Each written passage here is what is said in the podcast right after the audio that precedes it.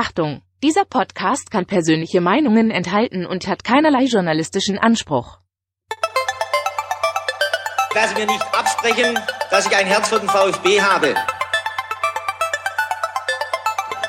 Sverrisson, dann wieder Kügel, gewinnt sein Dribbling gegen Wörns und Guido Buchwald und der Ball ist im Tor. Nach 86 Minuten führt der VfB Stuttgart in Leverkusen mit 2 zu 1. Nach 1950, 52 und 84 gewinnt der VfB Stuttgart zum vierten Mal die Meisterschale.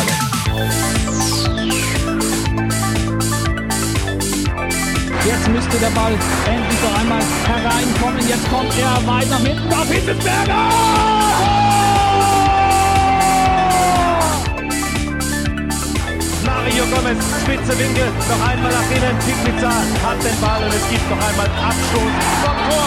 Und jetzt ist das Spiel aus und der VfB Stuttgart ist deutscher Fußballmeister.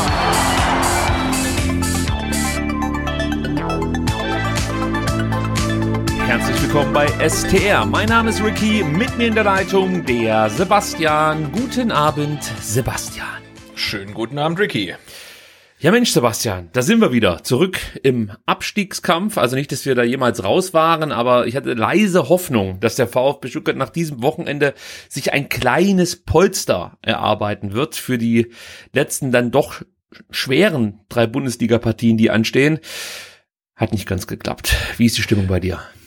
Äh, betrübt, betrübt. Oh. Ähm, ja, doch ein bisschen betrübt. Also ich finde das so, das Gesamtpaket VfB Stuttgart hat schon mal mehr Spaß gemacht und äh, vor allem nachdem wir ja 20 Minuten lang oder mindestens 20 Minuten lang im Spiel gegen Berlin doch wirklich äh, frohe Hoffnung waren, dass der zweite Heimsieg in Folge eingefahren werden kann, war das Ergebnis dann schon sehr, sehr ernüchternd, obwohl ja immerhin noch ein Pünktchen rausgesprungen ist. Aber ja, also wie gesagt, der VfB hat schon mal mehr Spaß gemacht. Ja, äh, wir werden das heute aufarbeiten, können wir euch versprechen. Nicht ganz so detailliert, wie ihr es gewohnt seid. Die Analyse zum Hertha-Spiel fällt etwas kürzer aus. Das liegt daran, dass ich beruflich massiv eingespannt war am gestrigen Montag.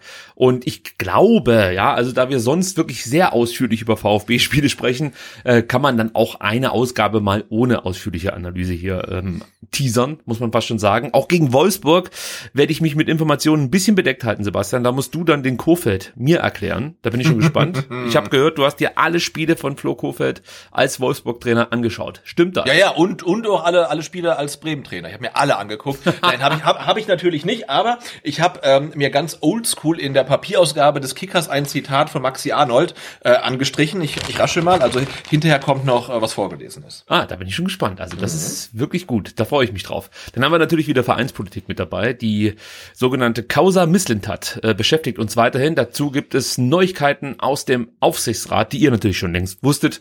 Ähm, aber das ist ein anderes Thema. Wir sprechen über unsere Jugendmannschaften und am Ende gibt es dann noch was zum Klicken, aber dazu dazu später mehr. Jetzt möchte ich mich wie immer oder wir möchten uns eigentlich wie immer bei euch bedanken.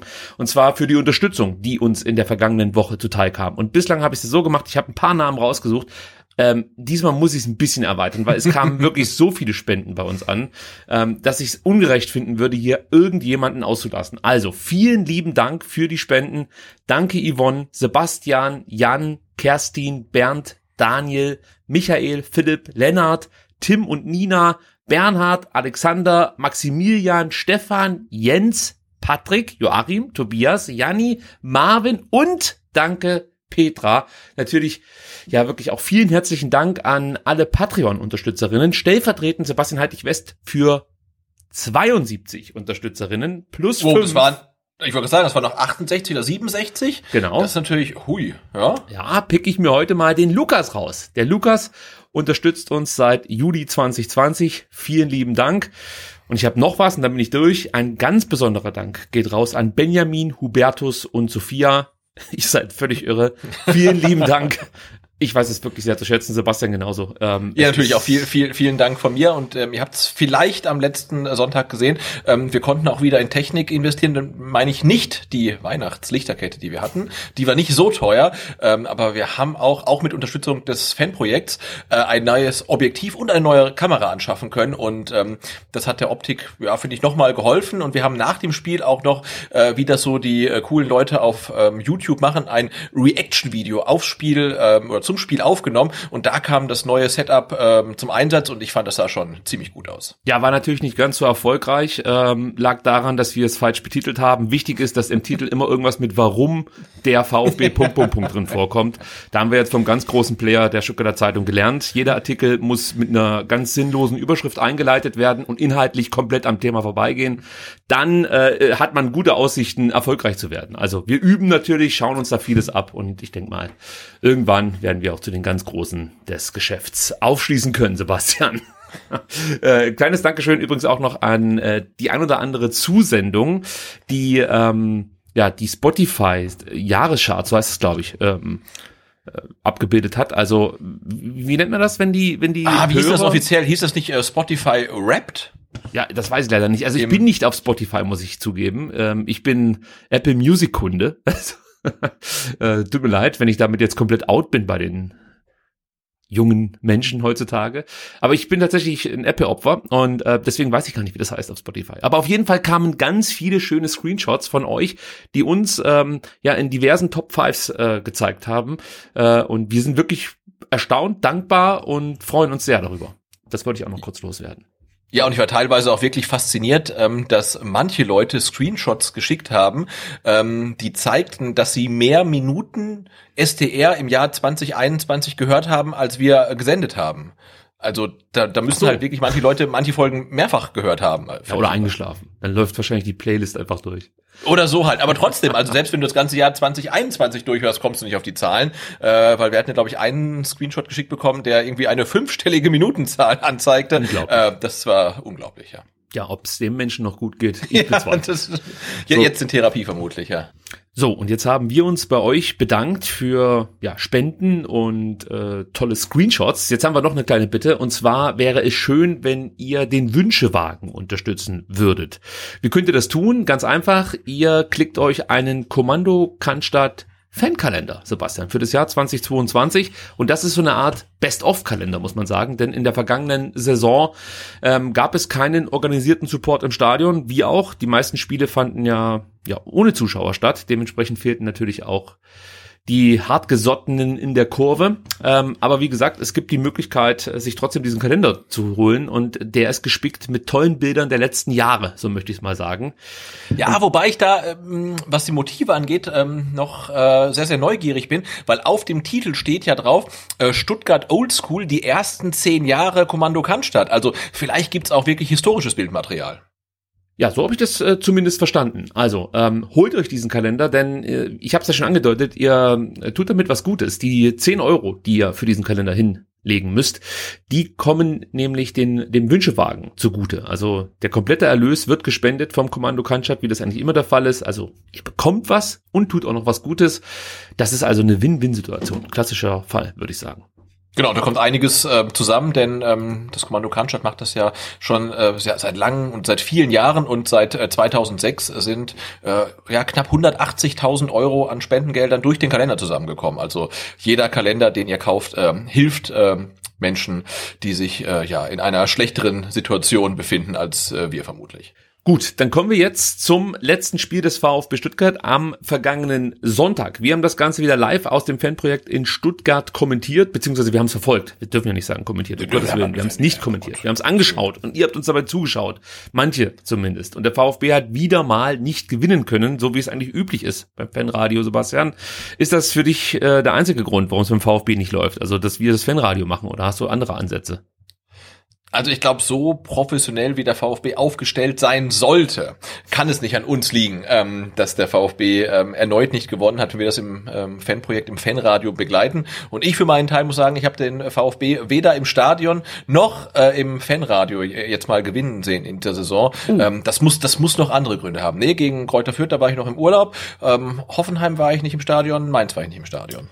Ja, guck mal an, also Mainz, da war ich auch nicht dabei und gegen Hoffenheim war ich ebenfalls nicht am Start, aber immerhin habe ich das legendäre, muss man fast schon sagen, 5 zu 1 gegen Fürth gesehen. Also der VfB das ist ja langsam so ein bisschen verblasst, äh, wenn die Gegner von Fürth jetzt äh, sieben Tore und dann vielleicht mehr schießen. Nee, nee, das musst du dir schön reden. Der VfB hat praktisch hoch gegen Fürth gewonnen, als als andere noch dachten, die könnten Bevor es cool sein. wurde, ja. ja. genau. Also wir waren sozusagen der Verein, der diesen Trend losgetreten Ja, hat. das stimmt natürlich, Das muss ja. man schon so sagen. Trendsetter Das ist VfB. richtig. Ja. Ähm, und warum haben wir ein Fanradio zu einem Heimspiel gemacht? Äh, weil es ja ein, ein, ein, ein quasi Verbot für Zuschauer im äh, Stadion gibt von der Landesregierung Baden-Württemberg. Also es sind quasi Geisterspiele, so habe ich es mal genannt, für sämtliche Veranstaltungen wie Fußballspiele oder Kultur- und Freizeitveranstaltungen gilt künftig eine sogenannte harte Obergrenze von 750 Personen. Alle Veranstaltungen jeglicher Art sollen künftig nur noch maximal 50 Prozent der möglichen Besucher zulassen dürfen. Tja, und das führte dazu, dass sich der VfB dachte, okay, also wir werden jetzt hier die 750 Karten nicht irgendwie verlosen oder besonders teuer machen. Hätte man ja vielleicht auch sich überlegen können. Ich hab's kurz überlegt, ob man die, die versteigern sollte. Ne? 1000 Euro. So. so, ja. Problem gelöst. So ist der VfB nicht drauf. Der dachte sich, pass auf, Mitglieder der Vereinsgremien, Angehörige der Spieler und VfB-Mitarbeiter können in die Mercedes-Benz Arena, Schrägstrich Neckarstadion und ähm, ja, das läuft dann so ähnlich ab wie 2020 gegen Köln war das, meine ich, meiner, äh, oder? Ja, ich glaube, ja, ja. Äh, ich ich habe mich noch gefragt, ob das jetzt eigentlich unter 2G oder 2G Plus läuft. Äh, da haben wir auch schon kurz am Sonntag drüber gesprochen. Ich glaube, wir konnten es bislang nicht rausfinden, oder? Nee, wir konnten es bislang nicht rausfinden und ähm, erschwerend kommt ja hinzu, dass sich in Baden-Württemberg quasi täglich ändert, äh, wer jetzt als 2G plus gilt. Also ich habe da mittlerweile auch so ein bisschen den Überblick verloren, muss ich gestehen. Ähm, also sie waren irgendwie G. Ihr solltet geimpft sein, wenn ihr Ja. ins Stadion wollt und die Möglichkeit dazu habt. 395 Fans, Mitarbeiter, wie auch immer man das jetzt bezeichnen möchte, waren dann im Stadion, also wieder nicht ausverkauft.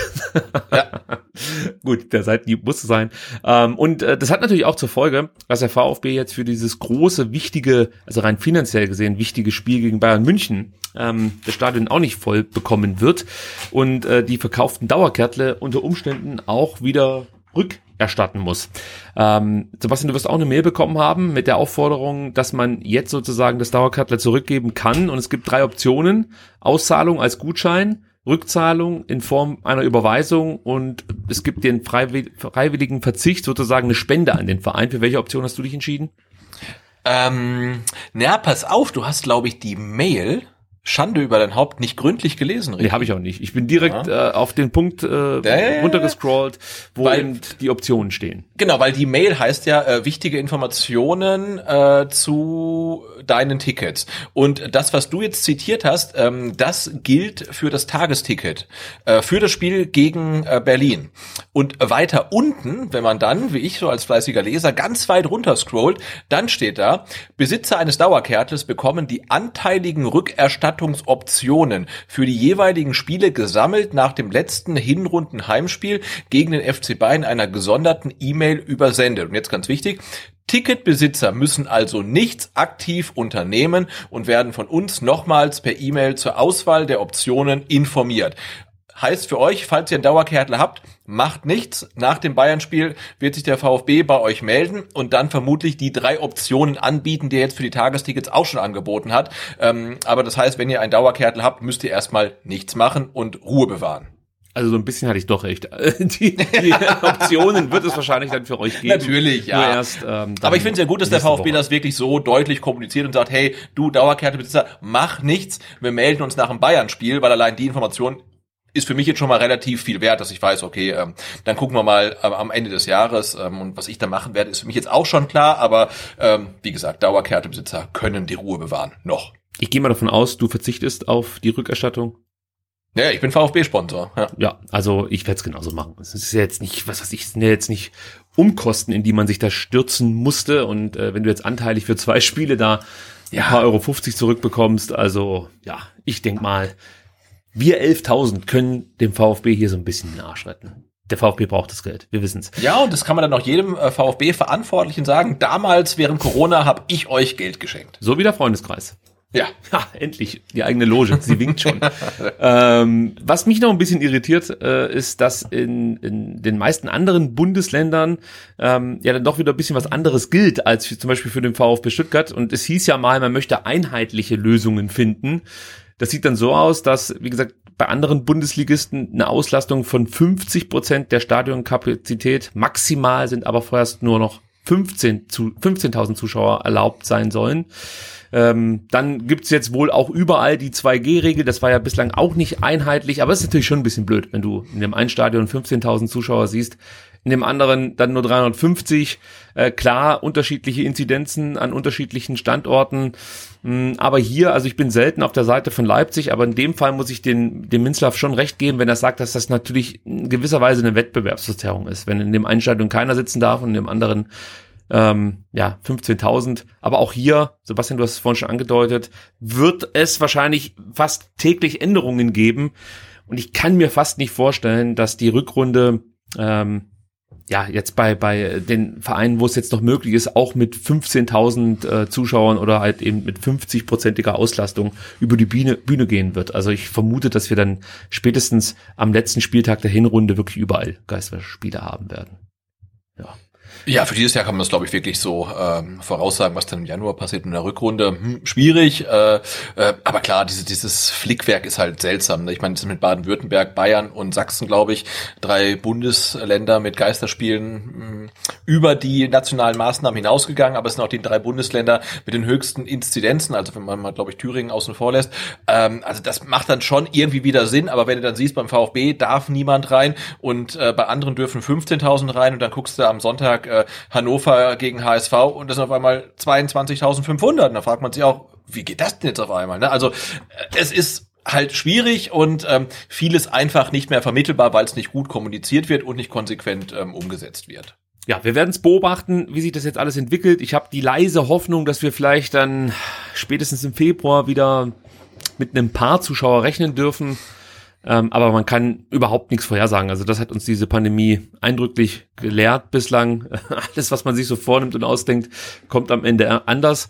Ähm, aber ich hoffe natürlich, dass wir nochmal in dieser Saison ins Stadion dürfen. Das wäre genau, absolut. Ich möchte das fast auch gar nicht aufmachen, die große ähm, Zuschauer, Corona, Fußball, Bundesliga äh. Aber ich finde es halt dann schon komisch, dass wir uns genauso verhalten äh, wie im Jahr äh, 2020, als niemand geimpft war. Jetzt sind es halt wirklich Großteile der Bevölkerung. Man könnte es irgendwie sag ich jetzt mal, relativ sicher machen und trotzdem machen wir alles wieder zu. Ähm, das das finde ich ein bisschen seltsam.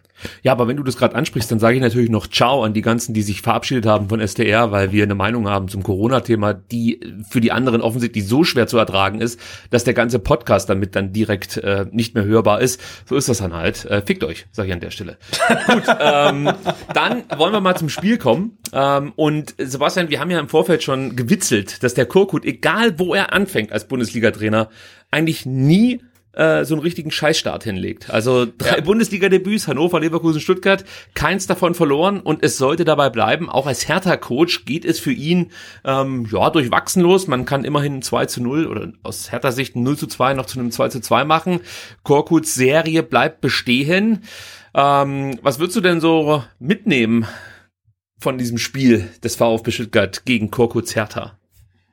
Ähm, aus welcher Perspektive? Aus äh, VfB-Perspektive? Ja, einfach so, wie, wie ist dein Bauchgefühl nach dem Spiel? Oder äh, grundsätzlich, wie hast du dich denn nach dem Spiel gefühlt? Ich weiß, das ist eine komische Journalistenfrage, die gerne gestellt wird, aber man geht ja so raus aus dem Spiel, ich kann ja vielleicht erstmal von mir erzählen, und äh, ich war einfach total niedergeschlagen, weil ich mir sicher war, dass du diese dann doch schon taumelnde Hertha mit einer 2-0-Führung eigentlich komplett ich sag's jetzt mal so krass, vernichten musst. Also da kann es nicht sein, dass, dass die Hertha dann äh, zurückkommt, am Ende dann fast sogar noch den Siegtreffer erzielen kann und du froh sein musst, dass du einen Punkt holst. Damit konnte ich, damit konnte ich einfach nicht leben, weil ich auch jetzt keine wahnsinnig starke Hertha gesehen habe, sondern eher einen unglaublich drahntütigen VfB. Das wirkte fast schon lustlos teilweise, wie man da aufgetreten ist. Und das hat mich einfach, ja, verstört fast schon zurückgelassen, weil so kannte ich den VfB bislang nicht. Ja, ich habe mir immer so ein paar äh, Schwächephasen erklären können, sei es durch Verletzte, sei es durch einen äh, wirklich dann auch aggressiv auftretenden Gegner. Augsburg ist da vielleicht so ein Beispiel. Aber von der Hertha habe ich das jetzt alles nicht gesehen. Die haben halt einfach ihren Stiefel darunter gespielt. Das war nicht besonders schwer zu verteidigen. Auf der anderen Seite haben sie immer Möglichkeit, Möglichkeiten gebe, äh, geboten, dass der VfB Stuttgart vielleicht dann mit langen Bällen, mit schnellen Passspiel mit unterschiedlichen Möglichkeiten einfach dann sich selbst Chancen erspielen hätte können, aber das haben sie einfach nicht geschafft. Es war einfach so, ja, so lang hingekickt und am Ende stehst du da mit einem Punkt und ärgerst dich wirklich sehr, dass du diese Chance nicht genutzt hast, hier an der Hertha vorbeizuziehen und dich so ein bisschen von den Abstiegsrängen abzusetzen. Das war mein Gefühl nach dem Spiel, dass ich lange mit mir rumtragen musste. Äh, ja, ich muss gestehen, also direkt nach dem Abpfiff war das gar nicht mein Gefühl. Da war ich sogar noch ein bisschen glücklich, dass der VfB das Spiel nicht verloren hat. Ähm, aber dann so mit, mit jeder Stunde, mit jeder Nacht, es waren noch nicht so viele, die ich drüber geschlafen habe, mit jeder Wiederholung des Spiels, die ich gesehen habe, mit jeder Zusammenfassung, bin ich umso frustrierter geworden. Und da geht's mir dann ähnlich wie, wie dir. Also du, du triffst auf einen verunsicherten Gegner mit einem neuen Trainer. Ähm, ein Trainer, der jetzt wirklich lange keinen Job hatte und der jetzt auch nicht gerade die allerhöchste Reputation genießt und äh, du hast dann diesen Gegner nach 20 Minuten wirklich am Abgrund, ja? Du kannst einfach den Sack zumachen und dann dann dann weiß ich nicht, was passiert und dann holst du halt nur einen Punkt raus und was mich bei dem Spiel dann so ähm, so fasziniert hat. Also es gibt ja ganz oft Spiele, da ist man sich in der Deutung des Spiels ähm, nicht so ganz einig. Der eine sagt dies, der andere sagt das, dann sagt der Trainer was du denkst, ah, nee, da gehe ich nicht so richtig mit. Der Kommentator sieht auch was anderes als du. Aber bei dem Spiel am Sonntag, bei dem 2 zu 2 vom VfB gegen die Hertha, waren sich doch wirklich alle einig. Wir haben das gleiche gesagt wie Ralf Gunisch, der hat das gleiche gesagt wie äh, Flo Müller und Philipp Förster nach dem Abpfiff, die haben das gleiche gesagt ähm, wie im Pellegrino Materazzo. Also alle waren sich einig, dass der VfB nach 20 Minuten oder 2-0 Führung das Spiel einfach zumachen muss. Und sie haben es halt nicht geschafft aus irgendwelchen Gründen. Und es war nicht das erste Mal. Und das, finde ich, ist dann schon ah, so ein kleines Alarmsignal, weil du hast es jetzt ja nicht nur gegen Berlin nicht geschafft, sondern auch gegen Augsburg nicht, auch gegen Dortmund nicht den Punkt irgendwie zu verteidigen verteidigen, sondern zum dritten Mal passiert dir das und am Ende stehst du da und fragst dich, warum war das jetzt so? Ähm, und tatsächlich so mit ein bisschen zeitlichem Abstand zum Abpfiff frustriert mich das umso mehr. Gut, dass du es ansprichst. Eigentlich würde ich das erst viel später einspielen, aber ich habe ich eine Soundcollage gebastelt. Ja, Die hören wir uns jetzt mal an und ich würde sagen, wir bleiben dann erstmal bei dem Thema durchziehen. Ja, bin schon enttäuscht, bin schon sauer, bin schon unzufrieden mit der die erste Halbzeit, mit dem Bruch in die erste Halbzeit, wo wir äh, den Gegner komplett im Griff haben, wo wir die Räume gut bespielen, äh, wo wir 2-0 in Führung gehen und dann äh, ein paar Spieler einfach ein paar Prozent weniger machen im Pressing, weniger machen im Offensivspiel und dann ein paar Prozent weniger ist einfach zu wenig. Wir haben es einfach hergeschenkt, äh, muss man sagen. Also in der ersten Halbzeit, glaube ich schon. Ähm ja, weil wir einfach aufgehört haben, Fußball zu spielen. Ähm, ich denke, die ersten 20 Minuten oder 15 Minuten oder was auch immer, haben wir das Spiel komplett im Griff gehabt. Ja, aber wenn wir Spiele gewinnen wollen in der Bundesliga, dann brauchen wir 100 Prozent über 90 Minuten. 1-0. Wir machen ein gutes Spiel bis zum 2-0 und dann, dann hören wir auf Fußball zu spielen. Und dann hören wir wieder auf Fußball zu spielen. Und nee, wir haben einfach ja, nicht gut gespielt. Wir haben schlecht verteidigt auch nach vorne nicht besonders gut mehr gespielt und ähm, wie letzte Woche auch schon. Deswegen haben wir den Gegner dann auch eingeladen. Und dann machen wir irgendwie weniger. Ja. Sind nicht mehr so aktiv nach vorne und auch nach hinten und ähm, keine Ahnung. Ich finde heute dann fallen wir immer mehr hinten rein. Bei allem Respekt. Äh, ja. Ja. Also heute fand ich die Einstellung nicht gut von von uns als Mannschaft. Es war letzte Woche genau das Gleiche. Also wir führen 1-0, dann hören wir auf, Fußball zu spielen. Dann machen wir wieder das 2-1, dann hören wir wieder auf. Und dann konnten wir es aber über die Zeit bringen. Und äh, jetzt. Wir haben gut angefangen. Ja. Haben dann aber sehr stark nachgelassen und am Ende, da glaube ich, ja, muss man einfach auch mit dem Punkt dann zufrieden sein, obwohl es sehr, sehr weh tut. Das ist nochmal, ähm, wenn man, wenn man die ersten 20 Minuten sieht, dann gibt es keine Erklärung, warum wir so das Spiel dann hergeben und so Fußball spielen. Zwei, zwei Ansätze. Entweder man Angst hat, irgendwas zu verlieren und das, deswegen auch wird man auch starr oder man äh, wird zu sicher. Heute haben wir es einfach nicht geschafft, weil wir den gleichen Fehler gemacht haben. Nicht mal der Kampf. Wir haben einfach aufgehört, Fußball zu spielen. Wir haben nicht mehr dagegen gehalten und und ich glaube, das ist, wie gesagt, ich sehe es nicht bei allem, alle Spieler, ich sehe es bei einzelnen Spielern. Deswegen geht es da um, darum, äh, ins Gespräch zu gehen. Warum macht man da in den Situationen weniger? Hat man Angst oder ist man zu sicher? Warum macht man weniger? Auf jeden Fall ein paar Prozent zu wenig ist zu wenig. Ja, Sebastian, äh, der investigative... Das, das, der Soundtrack des VfB äh, im Winter 2021. Ja, der investigative Hörer wird es gemerkt haben. Ich habe den Didavi damit reingeschnitten. Ja, nach Augsburg, sich, oder? Genau, nach dem Augsburg-Spiel ähm, so klar geäußert hat. Und da haben wir uns ja schon noch überlegt, Mensch, übertreibt der Didavi jetzt hier nicht so ein bisschen? Äh, man hat ja schon gesehen, der Führig musste vom Platz. Man hat gesehen, ähm, Augsburg ist deutlich aggressiver nach 20 Minuten zu Werke gegangen. All das lag dem VfB nicht so sehr. Jetzt muss man fast schon sagen, dass ähm, Daniel Didavi offensichtlich relativ früh bemerkt hat, was dieser Mannschaft abgeht, nämlich dieser, also diese Geilheit durchziehen zu wollen. Und das hat ja eigentlich den VfB in der vergangenen Saison ausgezeichnet. Also der VfB war bitte korrigiere mich, wenn ich das falsch in Erinnerung habe, eigentlich eine Mannschaft, die nie aufgehört hat. Das ging einfach immer komplett durch. Wenn der VfB einen guten Lauf hatte, den Gegner im Griff hatte, hat man einfach versucht, das jetzt wirklich auch in Tore umzumünzen und hat sich manchmal vielleicht ein bisschen zu sehr ergötzt am eigenen Spiel, hat dann die Tore nicht gemacht, hat dafür schön gespielt, aber zumindest war der VfB ähm, nie eine Mannschaft, die nach 20 Minuten das Spiel abgehakt hat, weil man 1-0 oder 2-0 führte. Ganz im Gegenteil, man hat versucht, das dritte zu machen und allein das hat es dem Gegner schon schwer gemacht, zurückzukommen. All das fehlt aktuell. Und das beschreiben jetzt hier Philipp Förster, Pellegrino Matarazzo, äh, Flo Müller, Daniel Didavi, habe ich ja schon gesagt. All die beschreiben das. Und das wundert mich eigentlich, dass es dann von der Mannschaft so kommuniziert werden muss, muss man ja fast schon sagen. Weil eigentlich gehst du ja davon aus, dass man das intern bespricht und äh, sich Lösungen erarbeitet hat, weil es eben nicht zum ersten Mal ist, dass sowas nicht mehr passiert. Müller spricht es ja auch noch an. Er sagt, gegen Mainz haben wir schon das Problem äh, gehabt, dass wir die Mainzer mehr oder weniger zurückkommen äh, lassen haben ins Spiel. Äh, da haben wir drüber gesprochen, jetzt passiert es uns wieder. Du wirst wahrscheinlich keine Erklärung haben, aber ich frage trotzdem sicherheitshalber mal, wie, wie, wie kann das passieren?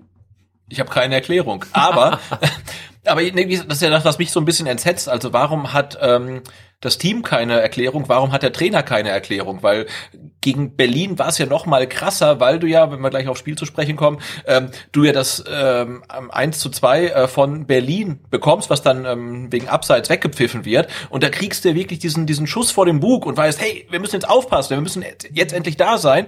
Und du schaffst es halt überhaupt nicht. Und das ist für mich jetzt im dritten Spiel ähm, eigentlich schon ein strukturelles Problem. Alle wissen, woran es mangelt. Du merkst, uns entgleitet das Spiel und warum hast du keinen niemanden auf dem Platz, der ein Signal senden kann, wir müssen jetzt was ändern und warum schaffst du nicht von außen das Signal reinzubringen? Also alle scheinen zu wissen, okay, wir sind wirklich im Begriff, ähm, was Dummes zu tun und keiner kann es verhindern und das finde ich sehr alarmierend.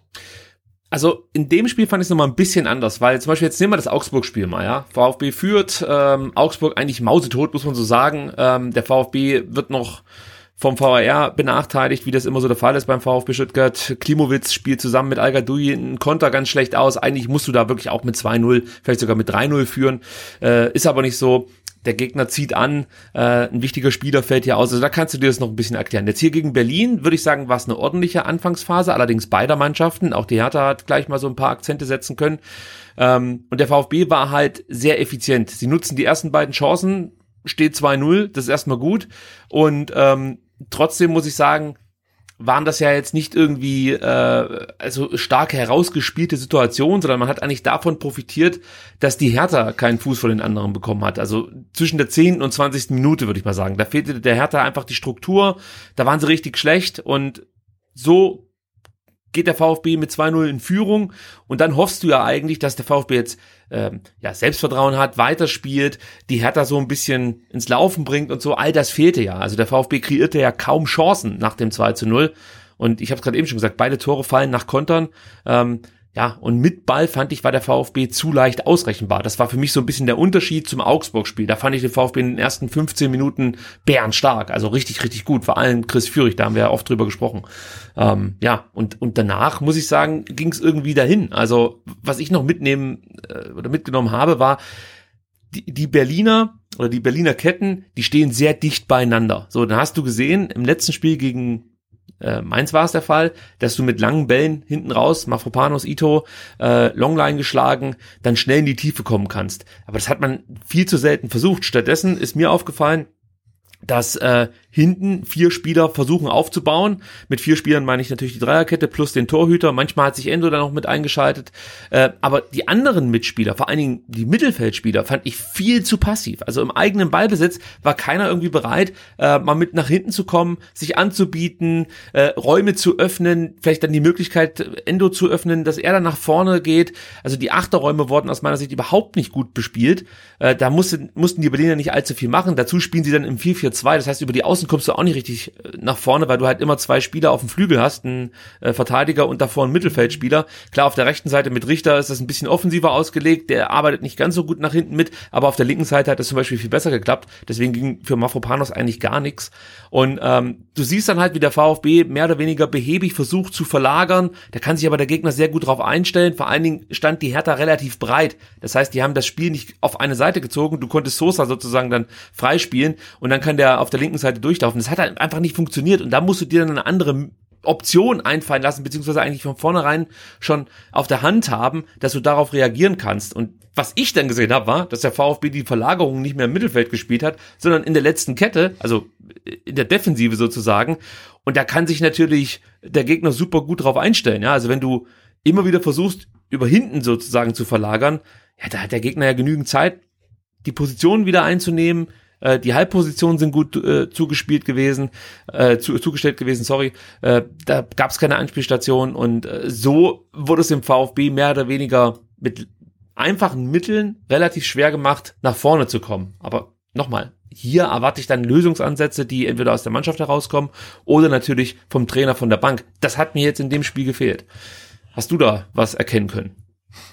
Äh, nee, da gehe ich, da gehe ich mit, aber äh, wenn du dir halt ähm, nochmal die ersten zwei Tore vom VfB anguckst, sind ja eigentlich beides absolute Freak-Treffer. Einmal der äh, Pass, äh, wirklich wunderbare äh, Vertikalpass äh, von Anton auf Mamouche. Und ich meine, das 2-0 ist ja noch viel krasser. Da kann ja wirklich Philipp Förster, ich weiß, der kriegt ja den Ball mehr oder weniger am VfB 16er und kann dann 70 Meter durchs komplette Mittelfeld wirklich auch zentral durchlaufen und macht dann das 2-0. Und dann frage ich mich, warum versucht man das danach nicht noch häufiger, einfach durch die Mitte zu spielen, wenn man merkt, okay, ähm, Askasiba und ähm, Darida funktioniert jetzt irgendwie auch noch nicht perfekt und dahinter dann die Kette ähm, oder die zentral dann halt äh, Torunariga und Boyata ist auch jetzt nicht so ganz sicher. Also warum stresst man die nicht? Ne? Das ist ja der, der eine Ansatz. Oder man sagt, okay, wir führen 2-0, jetzt lassen wir die Berliner mal kommen und kontern dann. Aber dann musst du natürlich auch ähm, hinten in der letzten ähm, Reihe, also dann die, die Innenverteidigung, die Dreierkette, muss dann natürlich auch viel intensiver verteidigen und nicht nur zugucken, wie die Berliner dann die Angriffe ausspielen. Und ähm, also beide Ansätze haben nicht funktioniert. Und am Ende ähm, steht der VfB dann mit ich glaube, es waren drei Schüsse aufs Tor da, ne, von denen zwei reingingen und sonst kam da ja wirklich nichts mehr. Dann war es, glaube ich, noch der, wahrscheinlich der Schuss von Oma Mamouche, der das 3-0 hätte sein können, wenn er dann präziser abschließt. Ähm, aber viel mehr als das kam halt auch wirklich nicht gegen eine völlig verunsicherte Berliner Mannschaft und das ist einfach dann zu wenig. Ich glaube, die drei Schüsse, äh, das war eine Halbzeitstatistik, über die wir im Fanradio gesprochen haben. Aber es kann auch sein, dass du recht hast und am Ende bliebst bei diesen drei Schüssen. Das weiß ich jetzt nicht. Also ich habe genau. ich habe ich habe hier äh, über die ganze ähm, Spielzeit äh, zehn Schüsse, ähm, drei aufs Tor, ja, okay. äh, drei daneben und vier wurden geblockt. Und dann gucke ich mal gerade, in der ersten Halbzeit waren es auch diese drei Schüsse aufs Tor. Das heißt, in der ganzen zweiten Halbzeit hat der VfB nicht einmal direkt aufs Tor geschossen. Was natürlich auch schwierig ist. Also ja, und das ist ja auch eine, auch eine Statistik, ähm, die hat das ähm, Spiel gegen Berlin nicht exklusiv, sondern das war auch gegen gegen Mainz, gegen Bielefeld, gegen Dortmund, glaube ich, nicht viel besser. Ne? Also es sind einfach zu wenig klare Abschlüsse. Ja, also das ist ein Problem. Und wie gesagt, wenn du schon die Möglichkeit hast, ähm, dass der Gegner dich mehr oder weniger äh, ja, gut ins Spiel lässt, also durch diese zwei Fehler, die die Herr Tana gemacht haben, also Jovetic mit seinem Stockfehler äh, vor dem 1 zu 0, Anton, der dann reaktionsschnell ist und äh, sogar noch Zeit hat zu schauen, wo spiele ich jetzt hin, dann den langen Ball auf Mamouche schlägt. Äh, Boyata und Turunariga stehen da auf einer Höhe und sich auch ein bisschen im Weg rum. Also das war einfach nicht gut verteidigt von der Hertha. Mamouche ist dann durch, macht den Treffer sehr abgezockt. Das war toll gemacht und ja. von Förster auch, fand ich wirklich im Nachhinein richtig cool, dass er sich diesen Schuss dann auch genommen hat. Also im Moment, wenn ich das schaue, klar, schlage ich bitte Spiel ab, weil wir wissen, ja. Förster ist jetzt nicht der begnadete äh, Abschlussspieler, das ist eher einer, der die Tore vorbereitet. Ähm, aber er hat das Ding reingemacht, perfekt, super, steht 2-0. Und du hast jetzt so ein paar Sachen angesprochen, gebe ich dir absolut recht. Also auf Konter würde ich nicht spielen, weil ich glaube, das lässt eine Korkut-Mannschaft nicht zu. Also so naiv werden die sich nicht anstellen. Die langen Bälle schwierig. Also es gab mal so Phasen, da wäre das möglich gewesen, aber wurde viel zu viel zu selten ähm, versucht. Warum auch immer, weiß ich nicht. Ähm, Massimo war dann vielleicht noch ein kleiner Lichtblick, den man ganz kurz thematisieren kann, weil der immer mal wieder mit Einzelaktionen ein paar Spieler oder einen Spieler rausnehmen konnte und sich dann eben nach vorne tanken konnte. Aber was mir gefehlt hat, darauf will ich eigentlich zu sprechen kommen, ähm, sind wirklich Passstaffetten mit Tempo wo waren die? Also du musst dann versuchen, schnell zu spielen, um die so ein bisschen auseinander zu spielen, weil Berlin trat ja jetzt auch nicht wahnsinnig dynamisch auf oder so, sondern ganz im Gegenteil, die wirkten auch, ich möchte nicht sagen pomadig, aber es, es also das war ja jetzt kein hochwertiges Fußballspiel, temporeich oder so. Das heißt, wenn der VfB den Ball laufen lässt, ja, und die Passstärke so ein bisschen mehr ausspielt, dann bin ich mir sicher, dann werden sich Räume öffnen und dann bin ich bei noch einem anderen Thema, das ich mit dir besprechen wollte. Dann frage ich mich auch, was genau war der Plan mit Al Gadoui? Es gibt eigentlich nur eine Erklärung. Also Flanken können es nicht sein. Ja, Flanken waren für den Arsch äh, am ähm, So, am Sonntag, genau. Und ähm, al das wissen wir, ist jetzt auch nicht der begnadete Kopfballspieler gegen Bundesliga-Verteidiger. Mag sein, dass er da in der zweiten Liga noch ein paar Dinge reinmacht, aber ähm, die Variante Sosa, al Tor, das wird es nicht geben, jedenfalls ja, nicht in der Bundesliga. Ja. ja. Also muss er ja als Wandspieler eingesetzt werden. Das war ja auch unser Ansatz, als wir die Aufstellung besprochen haben am Sonntag. So. Na klar, und lange, lange Bälle von ähm, Ito ähm, oder Mavropanos auf al der dann irgendwie klatschen lässt, ähm, auf Mamouche. Ähm, klingt erstmal ganz gut, hat aber nicht funktioniert. Also wenn es der Plan war, haben wir es nicht sehen können. Nee, es muss nicht nur der lange Ball sein. Du kannst ja auch dann über die Sechser sozusagen äh, oder so, klar, al ja. mitnehmen und dann einfach, wie gesagt, mit schnellen Pässen dich nach vorne arbeiten. al lässt klatschen auf einen Achter, aber der braucht halt auch Anspielstationen. Also, und da rede ich noch nicht mal davon, dass al mehr oder weniger gar nicht eingebunden wurde ins Spiel. Lag natürlich auch an al der nicht immer gut positioniert war. Das ist das eine. Das andere ist, dass halt äh, die Mitspieler ihn nicht so gesucht haben, wie ich mir das gewünscht hätte, wenn al als Wandspieler eingesetzt wird. So, und dann das nächste, wenn er dann mal angespielt wird, fehlt ihm die Anspielstation. Also praktisch äh, der, der Spieler, auf den er den Ball prallen lassen kann. Weil Mamouche war eigentlich überall, hat sich auf dem, auf dem Flügel ja. rauskippen lassen, war meistens sogar auf, auf einer Höhe mit Al Gadoui, übrigens genauso wie Förster, auch der war zu selten anspielbar aus meiner Sicht. Mangala hatte auch nicht seinen besten Tag und dann fehlt mir halt dann wirklich bei einem Wandspieler der Achter, der dann die, die Bälle aufnimmt, die Al prallen lässt. Das, hat auch komplett gefehlt. Also auch die Idee ging irgendwie nicht auf. Und es kann ja sein, dass du dich da ein bisschen vercoacht und merkst, ah, das klappt nicht so richtig oder der Spieler das nicht auf den Platz bringt, was man sich so ähm, vorgestellt hat. Aber da muss man halt irgendwie, finde ich, reagieren. Also dann hätte man Mamouche vielleicht äh, nach vorne ziehen müssen und al kann ja auch so als verkappter Spielmacher dann auflaufen. Also dass er dann sozusagen den Achter Schrägstrich Zehner Raum besetzt und ähm, Mangala dann vielleicht hinten auf die Doppelsechs geht mit Endo. Also es gibt ja dann Möglichkeiten, wie du mit diesem dann doch, würde ich sagen, polyvalenten Mittelfeld noch was machen kannst. Also die Spieler sind ja variabel einsetzbar, aber all das fehlte. Jetzt frage ich mich, Fehlte da das Kommando von der Bank oder konnten die Spieler das in dem Moment nicht umsetzen? Materazzo, wir haben es ja vorhin auch gehört, hat so ein bisschen angemahnt, dass einige Spieler irgendwie nicht bereit sind, äh, sozusagen 100 Prozent abzurufen. Er hat dann auch so ein bisschen darüber gesprochen, dass nicht alle die entscheidenden Wege gegangen sind und so, das können wir vielleicht nachher nochmal aufgreifen, aber ja, ist es das äh, dann, dass die Spieler einfach nicht bei 100 Prozent sind, aus unterschiedlichen Gründen. Der eine kommt aus einer langen Verletzungspause, der andere ist vielleicht überfordert mit der, mit der Situation auf dem Spielfeld, ich weiß es nicht, aber ist das dann die Erklärung, warum der VfB es dann relativ ähm, leicht aus der Hand gibt? Na, ich glaube, wir werden ja hinterher nochmal über Laufstatistiken und über ähm, Sprint und intensive Läufe, äh, Sprints und intensive Läufe sprechen. Ähm, also ich glaube, das ist auch ein Thema, was man auf dem Zettel haben soll. Aber es ist ja nicht so, dass der VfB nach 70 Minuten eingebrochen ist, sondern sie haben einfach nach äh, 25, 30 Minuten, ich zitiere es, äh, was Flo Müller, glaube ich, dreimal gesagt hat, aufgehört, äh, Fußball zu spielen. Und das kann ja kein Konditionsproblem sein. Ähm, dann ist es vielleicht wirklich nee, auch ein ganz Kondition meine ich nicht. Da muss ich mich ganz kurz korrigieren. Kondition meine ich nicht. Aber diese also ich muss jetzt mal, sorry, das jetzt, das muss ich mal was klarstellen. Ja, ja. Ist denn für dich, wir haben aufgehört, Fußball zu spielen, nicht eher eine Floskel?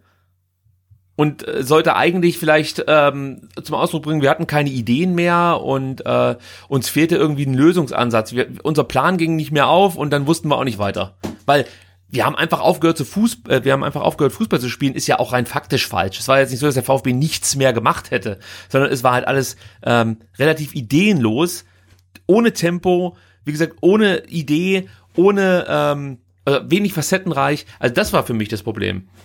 Ja, absolut. Ich meine, natürlich ist es eine Floskel, wenn er sagt, wir haben aufgehört, Fußball zu spielen. Das ist genauso eine Floskel wie äh, wir haben den roten Faden verloren oder wir haben das Heft des Handelns aus der Hand gegeben. Ähm, aber Fakt ist ja, die Mannschaft spielt 20 bis 25 Minuten gut bis äh, richtig gut und auf einmal nicht mehr. Und die Spieler sind komplett ratlos, warum das so ist und der Trainer ein Stück weit auch.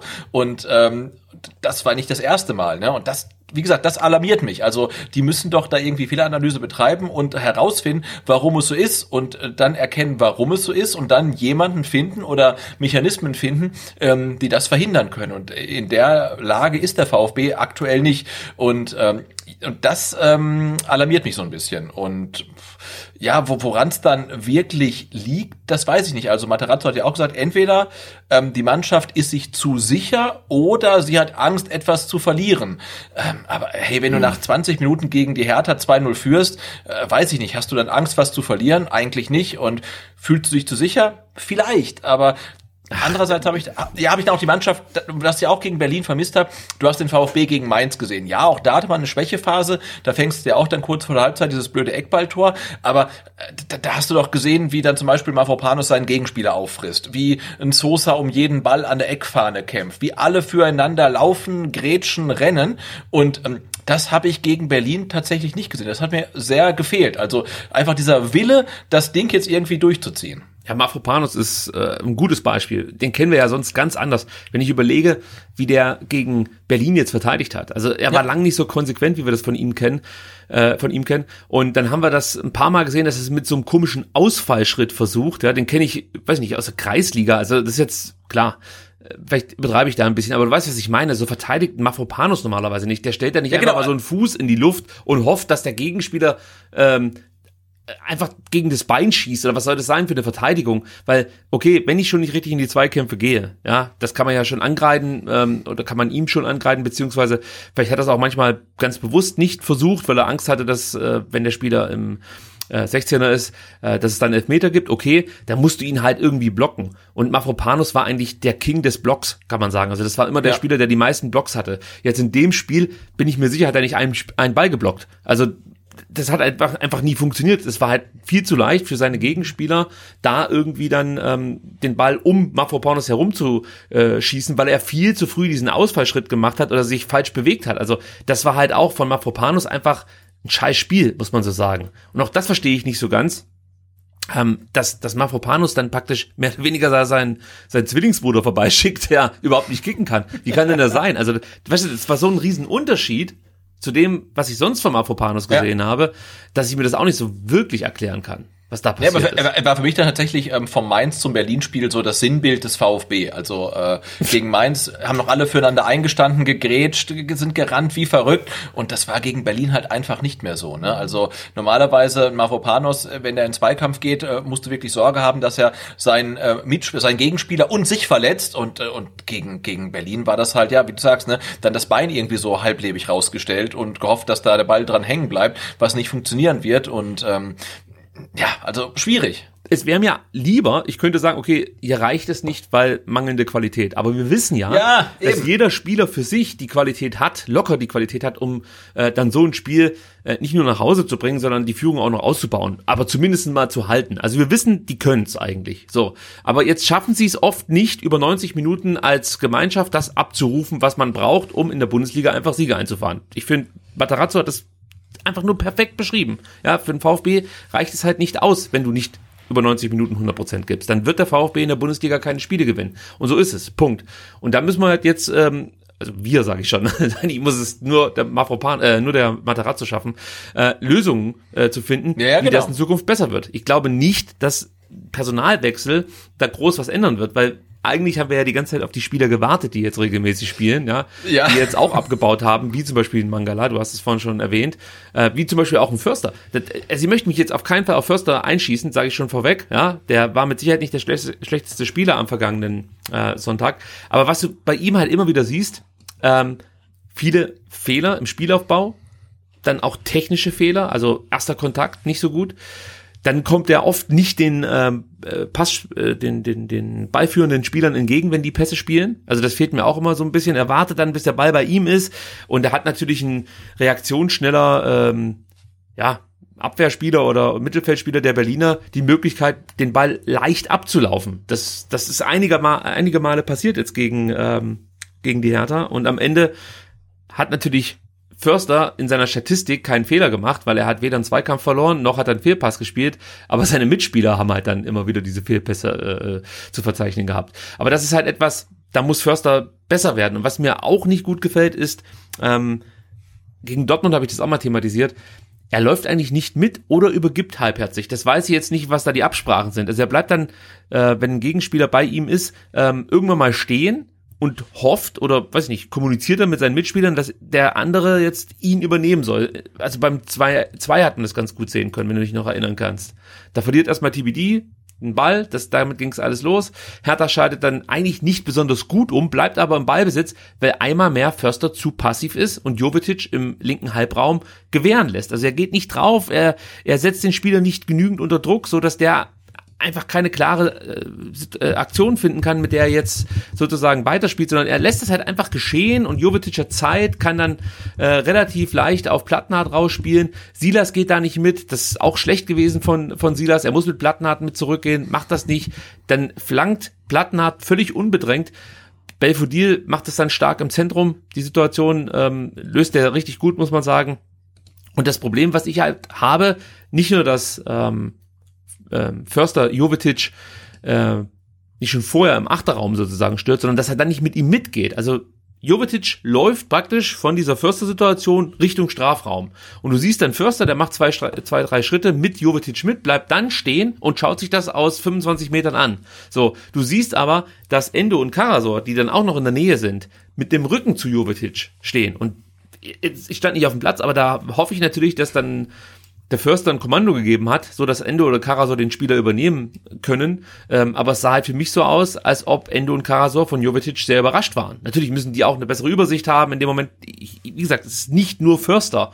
Aber ich wundere mich halt, dass der dann einfach stehen bleibt, wenn sein Gegenspieler in dem Moment Richtung Strafraum läuft. Da würde ich jetzt erwarten, dass er mitgeht oder wie gesagt klar kommuniziert, hier Endo, Karasor, wer auch immer, Jovetic, äh, Hintermann oder weiß was ich, was die da kommunizieren, die werden schon äh, wahrscheinlich sich relativ ähm, kurz halten, was den Satzbau angeht. Und ähm, ja, und, und, und dann muss man das halt miteinander kommunizieren. Das ist halt brutal schlecht verteidigt aus meiner Sicht. Und da frage ich mich, wie das passiert. Und vor allen Dingen äh, frage ich mich, ähm, wie oft ich das jetzt noch miterleben muss, dass dann aus so, ein, aus so einer Passivität heraus, wie gesagt, Förster war auch bei dem Malentor gegen Dortmund beteiligt, wie oft ich das jetzt noch angucken muss. Ähm, weil so wirst du regelmäßig Gegentore bekommen, wenn, wenn deine Achter aufhören, dann nach hinten mitzuarbeiten, ab einem bestimmten Punkt.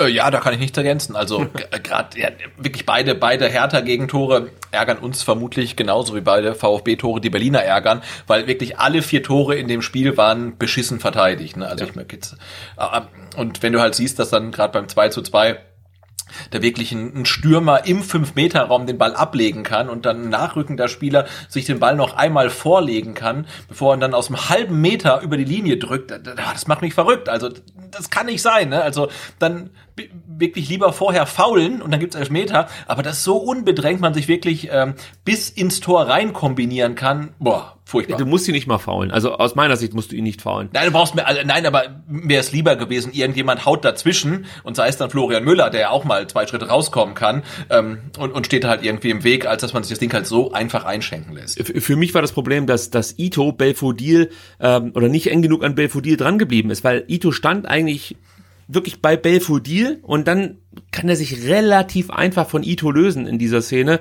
Und ja, das hat er halt schon besser verteidigt, Ito. Also gerade ja. dafür war er eigentlich bekannt oder beziehungsweise habe ich ihn eigentlich geschätzt, dass er immer gut antizipiert hat, sich gut positioniert hat, aber hier hat das, hier hat er in diesem entscheidenden Moment, ich sag mal, nicht aufgepasst. Nur kann ich das einem Ito nicht so sehr angreifen, muss ich ganz ehrlich sagen. Auf gar also, keinen Fall. Ja. Weil die Erwartungen, die ich an Ito habe, sind einfach nicht so hoch wie an andere Spieler. Also ein Anton, der hat ja jetzt kein ganz schlechtes Spiel gemacht.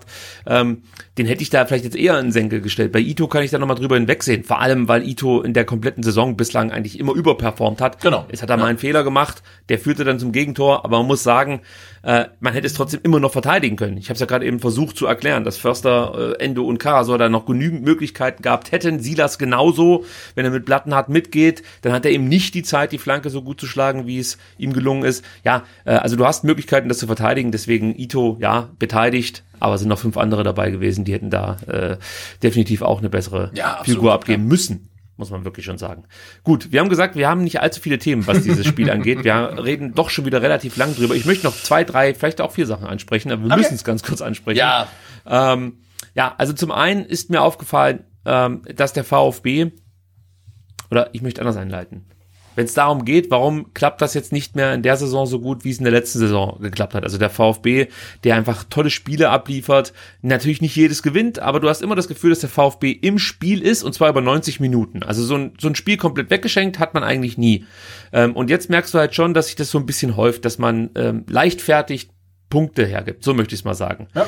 Ähm, und, und was natürlich in der letzten Saison auffällig war, war, dass der VfB in Sachen intensive Läufe enorm viel abgespult hat. Also da gehörte man wirklich zu den Top 3 der Bundesliga über weite Strecken. Ich weiß nicht, ob man es bis zum letzten Spieltag durchziehen konnte, aber über weite Strecken der äh, Saison hört, gehörte man zu den Top 3 der Bundesliga. In dem Jahr ist es komplett anders. Da kommt der VfB mit seinen intensiven Läufen gerade mal auf Platz 13. Das heißt, äh, der VfB äh, ja, ist, ist offensichtlich oder die Mannschaft nicht mehr in der Lage, sage ich jetzt mal, also bereit wäre, glaube ich, falsch an der Stelle, aber nicht mehr in der Lage, äh, dieses Pensum ständig abzuspulen. Die intensiven Läufe, die natürlich dann auch Kraft, kräftezehrend sind. Auf der anderen Seite könnte man jetzt sagen, ja gut, dann musst du dich halt einfach im Raum besser bewegen, vielleicht dann auch bereit sein, mehr Kilometer äh, abzuspulen, als äh, das noch im letzten Jahr der Fall war, weil so habe ich es mir damals immer erklärt, der VfB hat auch in der vergangenen Saison nicht allzu viele Kilometer zurückgelegt, aber sie hatten halt deutlich mehr intensive Läufe, deutlich mehr Sprints und das führte halt dazu, dass man vielleicht insgesamt nicht so viele Kilometer zurücklegen musste, aber dafür konnte man halt immer sehr vertikal spielen, sehr direkt spielen, da ging es halt nicht immer nach rechts, nach links, nach hinten, sondern es ging eigentlich immer nur nach vorne. Ähm, das könnte man, wie gesagt, wenn du das jetzt nicht mehr abrufen kannst, kompensieren und sagen, okay, wir müssen halt jetzt mehr Kilometer abspulen, müssen auch mal zur Seite spielen, nach hinten spielen, neu aufbauen etc. Aber das findet auch nicht statt. Der VfB läuft auch, was die Gesamtkilometer angeht, etwas weniger. Ähm, und wenn man das mit den Gegnern vergleicht, sogar eklatant weniger als, als die Gegner. Jetzt gegen die Hertha waren es sieben Kilometer weniger. Das ja, ist im Endeffekt ähm, wie ein Spiel, äh, das du 30 Minuten lang in Unterzahl bestreiten musst. So muss man es einfach mal sagen. Und ich ja, genau, das, der Punkt ist ja, ähm, es ist ja nicht so, dass du viele intensive Läufe bestreiten musst, um äh, erfolgreich zu sein. Du musst auch nicht viele äh, Kilometer zurücklegen, um erfolgreich zu sein. Aber in einem von den beiden Statistiken, glaube ich, solltest du relativ weit vorne sein. Ja, nimm die Sprints mit dazu. Ja, und genau, die Sprints. Aber ich fand das, ähm, die Statistik aus der letzten Saison fand ich dann relativ bezeichnend, ähm, weil zum Beispiel, was die insgesamte Laufleistung anging, lag der VfB relativ weit hinten. Zum Beispiel genauso wie die Bayern. Ähm, ganz vorne bei den zurückgelegten Kilometern lag äh, zum Beispiel Union Berlin. Und da hat man sich dann die Sprints und Läufe angeguckt, äh, lagen ähm, der VfB und die Bayern sehr, sehr weit oben und Union Berlin ganz weit unten. Ne? Also man hat gemerkt, also es gibt verschiedene Ansätze. Entweder du läufst viel oder du läufst schnell. Aber eins von beiden solltest zu tun. Und ähm, auch in der aktuellen Statistik von der jetzigen Saison, ähm, da liegt Union Berlin noch hinter dem VfB, was intensive Läufe angeht. Und trotzdem sind sie ja muss man leider so sagen, sehr, sehr erfolgreich. Ja, also äh, es gibt da verschiedene Herangehensweisen, aber ähm, wenig laufen und ähm, nicht intensiv laufen, das funktioniert, glaube ich, nicht. Ja, wir machen es mal voll, damit ihr ein Gefühl dafür bekommt, wo der VfB da aktuell steht. Also abgespulte Kilometer, Platz 15 in der Liga. Äh, Sprints Platz 15 in der Liga und intensive Läufe Platz 13 in der Liga. So, also das heißt genau, und Tabellenplatz 15. Also ja, genau. passt, ne? irgendwo sticht der VfB da noch raus ja. und da muss man sich halt fragen, warum ist das jetzt so? Ja gut, warum ist das so? Ich sag mal äh, Silas und Nico Gonzalez. Was die intensiven Läufe angeht? Genau, ich glaube, da ja. waren ähm, Gonzalo Castro äh, einer, der, der sich hervorgetan hat und Daniel Didavi auch immer wieder. Ähm, und äh, ich glaube, Borna Sosa war auch immer vorne mit dabei. Es waren gar nicht die, die man erwartet. Ein Silas natürlich bei den Sprints, auch ein Nico Gonzalez bei den Sprints. Ich glaube, auch wenn Nico auf dem Platz stand, der war ja dann leider Gottes nicht allzu oft dabei in der vergangenen Saison, war auch immer einer, der viele intensive Läufe abgespult hat. Da gebe ich dir schon recht. Aber ich glaube, so der stärkste intensive Läufer, wenn man das so sagen kann, war äh, Gonzalo Castro. Ähm, Wo, wobei man wahrscheinlich dann sagen muss, dass ein Sprint von Gonzalo Castro ähm, dann so schnell ist wie ein Ausdauerlauf von Silas. Ja, das ist ja wieder gemein, aber ja, aber ist ja so. Da liegt ja schon ein bisschen Wahrheit mit drin, das stimmt.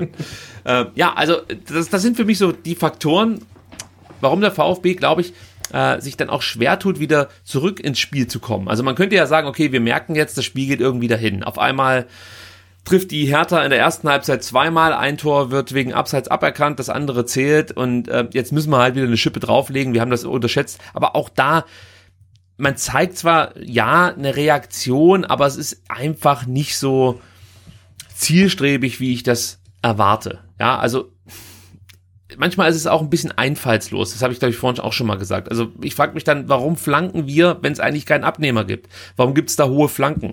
Sebastian, vielleicht, ich weiß nicht, du hast Statistiken gerade offen. Vielleicht kannst du ganz kurz mal schauen, wie oft der VfB geflankt hat, wie oft die Flanken ankamen. Also ganz ehrlich, ich kann mich an keine Flanke erinnern, die von irgendjemanden ankam.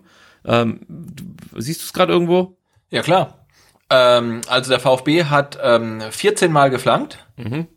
Und wie viel kamen an? Ich kann mich an keine erinnern. Äh, eine war's. Eine. Ja, ja eine. Ähm, siebenprozentige äh, ähm, ja, Chance, dass die Flanke einen Kopf oder einen Fuß trifft. Äh, bei Hertha waren es zwei von 15, aber ähm, dann halt 13 Prozent. Ja, also das ist ähm, ausbaufähig. Und äh, wie viel von den von den 14 Flanken hat Borna Sosa getreten? Äh, auch das. Ah, warte mal, jetzt sehe ich gerade, äh, du hast zweite Halbzeit geschaut. Ich bin nämlich nebenbei auch in die in die Statistik-Tools reingegangen. Oh ja. ja, ich bin da noch, ich bin noch hängen geblieben. Das ist natürlich. Ähm weil ich wollte jetzt nebenbei nach Borna Sosa gucken und dann ja. sehe ich gerade 20. Nee, nee, also es war, es war, es war viel besser. Es waren äh, äh, drei Flanken, die angekommen sind von äh, 20 geschlagenen und von den 20 ähm, geschlagenen Flanken ähm, hat Borna Sosa 13 geschlagen. Ja. Also das, das zeigt ja eigentlich schon das Problem auf, weil zu wem spielst du diese Flanken? Das ist halt etwas, das verstehe ich gerade aktuell nicht. Also da müssen wir uns einfach ja, einfach Mitteln bedienen, die wir ja auch schon gesehen haben. Dann muss Borna Sosa nach innen ziehen und selber den Abschluss suchen. Oder, ich habe es ein paar Mal im Fanradio gefordert, dann spiel halt eine flache Flanke oder eine halbhohe Flanke. Damit können dann Spieler wie Marmouche und als al auf dem Platz war, der wahrscheinlich auch, ein Förster, ein TPD, die können damit mehr anfangen. Also das macht dann mehr Sinn aus meiner Sicht. Ähm, diese hohen Flanken, das, das ist jetzt so ideenlos, ähm, wie wir es ja oft in den Jahren vor Matarazzo gesehen haben. Ja. Dass einfach nur geflankt wurde, damit irgendwas passiert ist. Und das kannst du dir eigentlich sparen. Ja, also, also ich bin ein Stück weit desillusioniert. Ich weiß nicht, wie es dir geht. Äh, nee, geht mir genauso, weil ich ähm, gerade auch nicht weiß, ähm, wo man ansetzen soll. Also die Mannschaft macht Fehler, die Mannschaft hat ähm, ach, jetzt vielleicht ein böses Wort, ein Einstellungsproblem. Ich finde, gegen ähm, Hertha äh, ist auch der Trainer nicht fehlerfrei. Also ich glaube, dieses Experiment ähm, al im Sturm, das kann man früher beenden als nach 64 Minuten, denke ich jedenfalls. Ähm, also du, du hast halt wirklich ein großes Problem. Du weißt, dass du ein großes Problem hast, aber du weißt nicht, wie du es gelöst bekommst. Und ähm, ja, das ähm, lässt bei mir dann schon ähm, die Alarmglocken schrillen ähm, aufgrund des Restprogramms, ähm, was wir in diesem Jahr noch haben. Ich habe noch eine These, Sebastian. Ich bin gespannt, wie du dich dazu positionieren wirst. Und zwar habe ich mich gefragt, ob die Gier nach Erfolg so ein Stück weit abgenommen hat. Ja, also dass die Zufriedenheit sich breit gemacht hat und man einfach nicht mehr bereit ist, genau das zu investieren, was man in der vergangenen Saison investiert hat, um die Punkte einzufahren. Ja, das wäre halt so good old VfB, ne? Also man ruht sich auf den Lorbeeren der Vergangenheit aus und denkt, es wird schon irgendwie gut gehen. Ähm, ja, ich weiß nicht, ob ich dir schon so komplett zustimme, ähm, aber ich sehe schon auch so ein bisschen die Gefahr, ähm, dass man in der letzten Saison wirklich so durchgecruised ist und nie wirklich in Gefahr war und jetzt in akuter Gefahr ist und äh, ich auch das Gefühl habe, dass sich äh, manche Spieler nicht ähm, bewusst sind, wie nah man da am Abgrund und am richtigen Abstiegskampf steht. Also nach oben ist schon ein bisschen ähm, Distanz, nach unten ist es wahnsinnig eng und man muss jetzt wirklich alles dafür tun, nicht auf einem direkten Abstiegsplatz zu überwintern.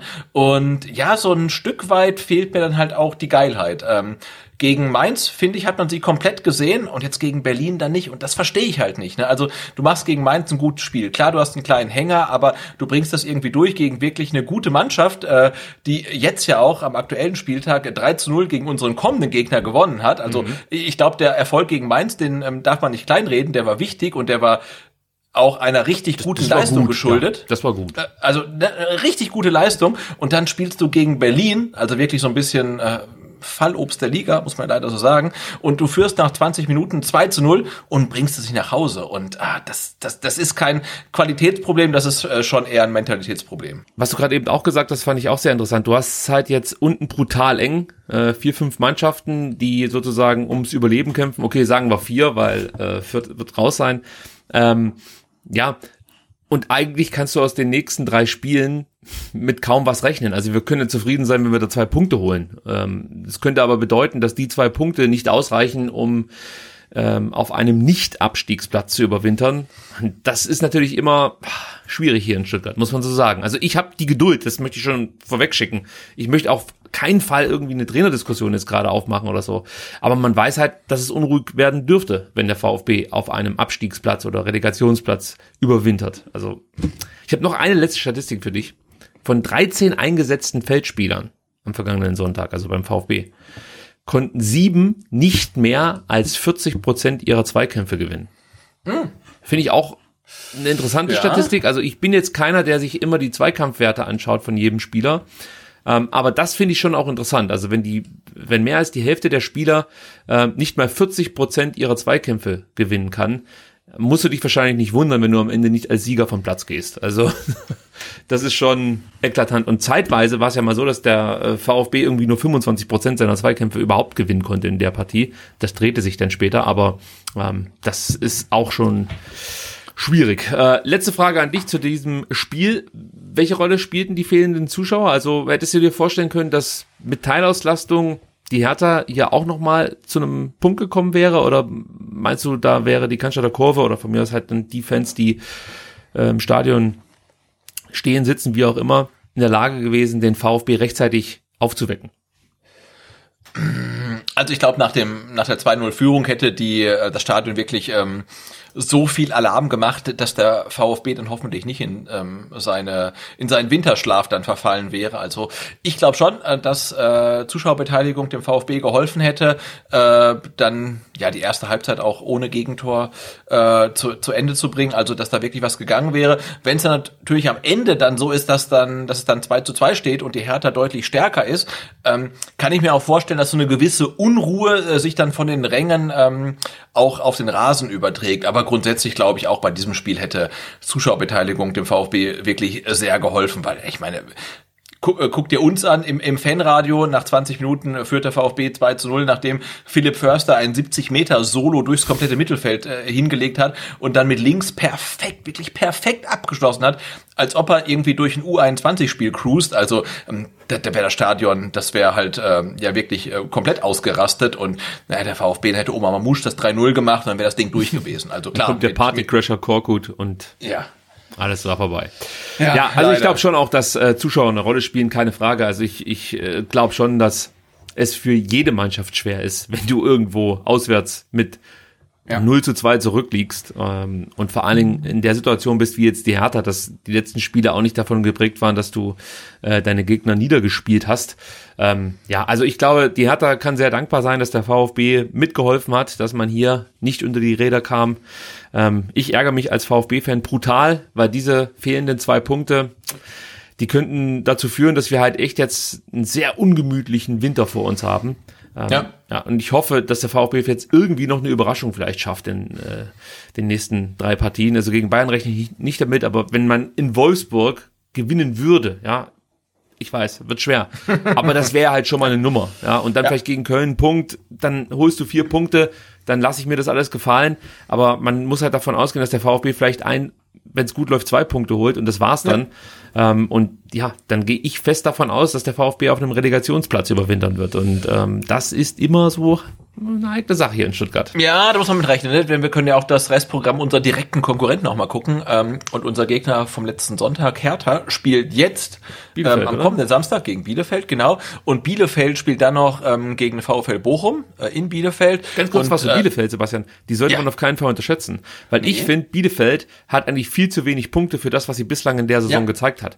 Klar, man konnte nur gegen den VfB bislang gewinnen, aber es sind immer enge Spiele. Ja, also die haben, glaube sieben Unentschieden oder so eingefahren. Und das waren jetzt nicht irgendwie so Dusel-Unentschieden, ähm, sondern das waren Spiele, die hätte Bielefeld eigentlich auch gewinnen können. Und wenn du die Spielanlage siehst, merkst du, den Bielefeldern fehlt halt ein Stürmer, der dann mehr oder weniger die herausgespielte Chance auch mal verwertet. Also Ja. es sind die Abschlussspieler, die jetzt momentan noch fehlen. Wenn sie die hätten, ja, oder wenn ein Klos besser in Fahrt wäre, oder wer auch immer, ein Lassme, äh, dann wäre Bielefeld am VfB schon längst vorbei, ja. Und äh, das ist das, was mir natürlich auch noch so ein bisschen Sorge bereitet. Also Bielefeld ist jetzt nicht, äh, ist jetzt kein zweites Fürth oder so.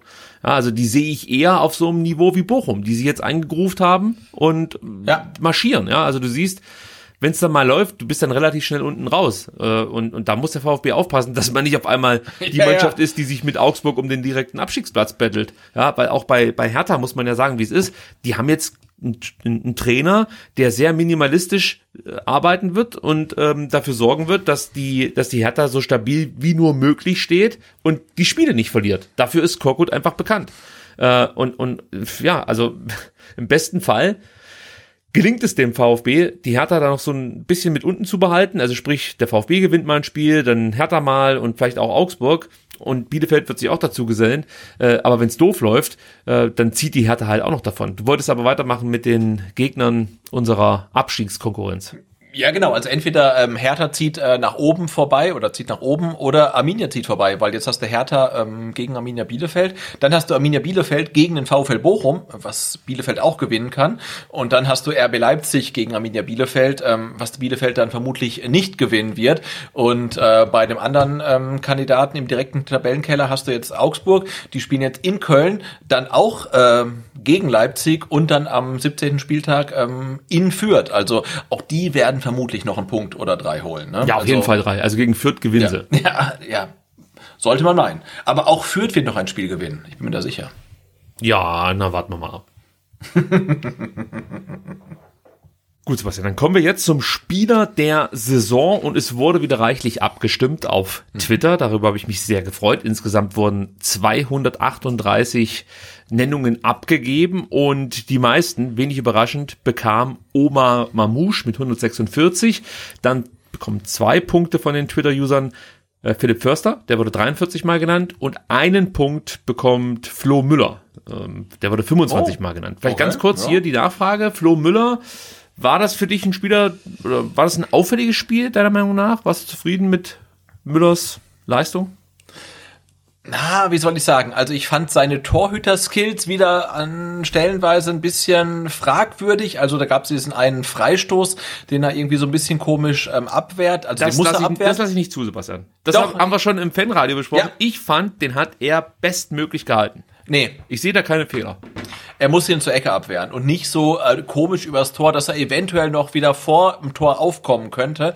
Ähm, aber ich möchte abkürzen. Also ich fand, äh, Florian Müller hat eine gute Partie geleistet und er war für mich auch so ein bisschen Gregor Kobel light. Also er hat da hinten wirklich seinen Laden zusammengebrüllt und hat versucht, dass die irgendwann mal aufwachen. Ähm, und ich habe auch heute in den YouTube-Kommentaren zum Fanradio gelesen, dass einer von uns beiden, ich glaube, ich war's, ähm, gesagt hat, äh, beim Abseitstor der Hertha in der ersten Halbzeit, da steht ein Hertha-Spieler im Sichtfeld von, äh, Sichtfeld von Gregor Kobel. Und ähm, ja, da äh, wurde uns wahrscheinlich irgendwie ganz tief aus der Seele gesprochen oder mir vermutlich. Äh, nee, aber Flo Müller hat eine gute Partie gemacht, hat gehalten, was er halten konnte. So ein paar Sachen wie diese komischen Volleyball-Baggerartigen Abklatscher mag ich nicht. Diesen Freistoß, ja, er hat ihn gehalten. Ich fand, hm, muss man irgendwie sicherer machen. Aber grundsätzlich ähm, eine gute Partie von, von ihm, ja. So, jetzt müssen wir Punkte verteilen und ich Ja. habe diesmal echt Probleme, äh, was die Aufteilung angeht. Aber ich habe mich jetzt entschieden. Bist du auch schon soweit? Ah, fast, fast. Okay, dann lass mich vorlegen Ja. und dann kannst du dich daran vielleicht orientieren oder deine Punkte, weiß ich noch mal, abändern oder so. Ich gebe Oma Mamouche vier Punkte. Hui. Anton kriegt von mir einen Punkt, den fand ich äh, eigentlich sehr gut. Da habe ich jetzt überlegt, ob ich Mamouche drei geben soll, Anton zwei und dann Borna Sosa einen. Das ist nämlich Ja. derjenige, der nochmal einen Punkt von mir bekommt. Hab mich aber dann für Mamouche entschieden, weil er für mich wirklich der stärkste Spieler des VfB war. Immer Ja. gefährlich, war hinten raus dann auch ein bisschen abgebaut hat, muss man so sagen. Dann ging es nicht mehr. Aber ähm, also ohne Mamouche hättest du dieses Spiel verloren. Ja. Und äh, deswegen dir, Mamouche ja. vier Punkte, Anton einen, Sosa einen. Okay, ähm, ich ähm, gehe da in eine ähnliche Richtung wie du. Ich sag, ähm, Oma Mamouche bekommt einen Punkt. Äh, sorry, drei Punkte. Jetzt wollte ich gerade sagen, jetzt macht er wieder hier das Sechser äh, Feld voll. Nee, natürlich äh, äh, drei Punkte, weil also ähm, ich fand den Abschluss halt schon richtig gut, weil er startet ja auch aus der eigenen Hälfte und hat wirklich sehr, sehr, sehr viel Zeit, um nachzudenken, was er da macht ähm, und macht das sehr überlegt und auch bei dem ähm, dann ähm, ja vermutlich zu Recht abgepfiffenen Abseits von der zweiten Halbzeit äh, hat er einen sehr, sehr äh, coolen Abschluss. Also klar, Oma Mamouche ähm, drei Punkte, weil den werden wir noch brauchen mit seinen Abschlussqualitäten. Und dann vergebe ich ähm, dreimal einen Punkt. Einmal an Philipp Förster für seinen 70 Meter Solo in Anführungszeichen äh, mit dem starken Abschluss mit dem linken Fuß. Also fand ich wirklich stark. Das sah wirklich, ich habe es ja im Fanradio gesagt, sah wirklich genauso aus äh, wie Philipp Förster in der U21. Also er marschiert da durch, keiner kann ihn stoppen. Gut, keiner greift ihn auch an und dann macht er halt wirklich einen überlegenen Abschluss. Äh, war richtig gut. Also Philipp Förster einen Punkt. Ähm, dann kriegt von mir äh, Waldemar Anton natürlich einen Punkt für seinen brutalen Vertikalpass auf Omar Mamouche äh, zum 1 zu 0.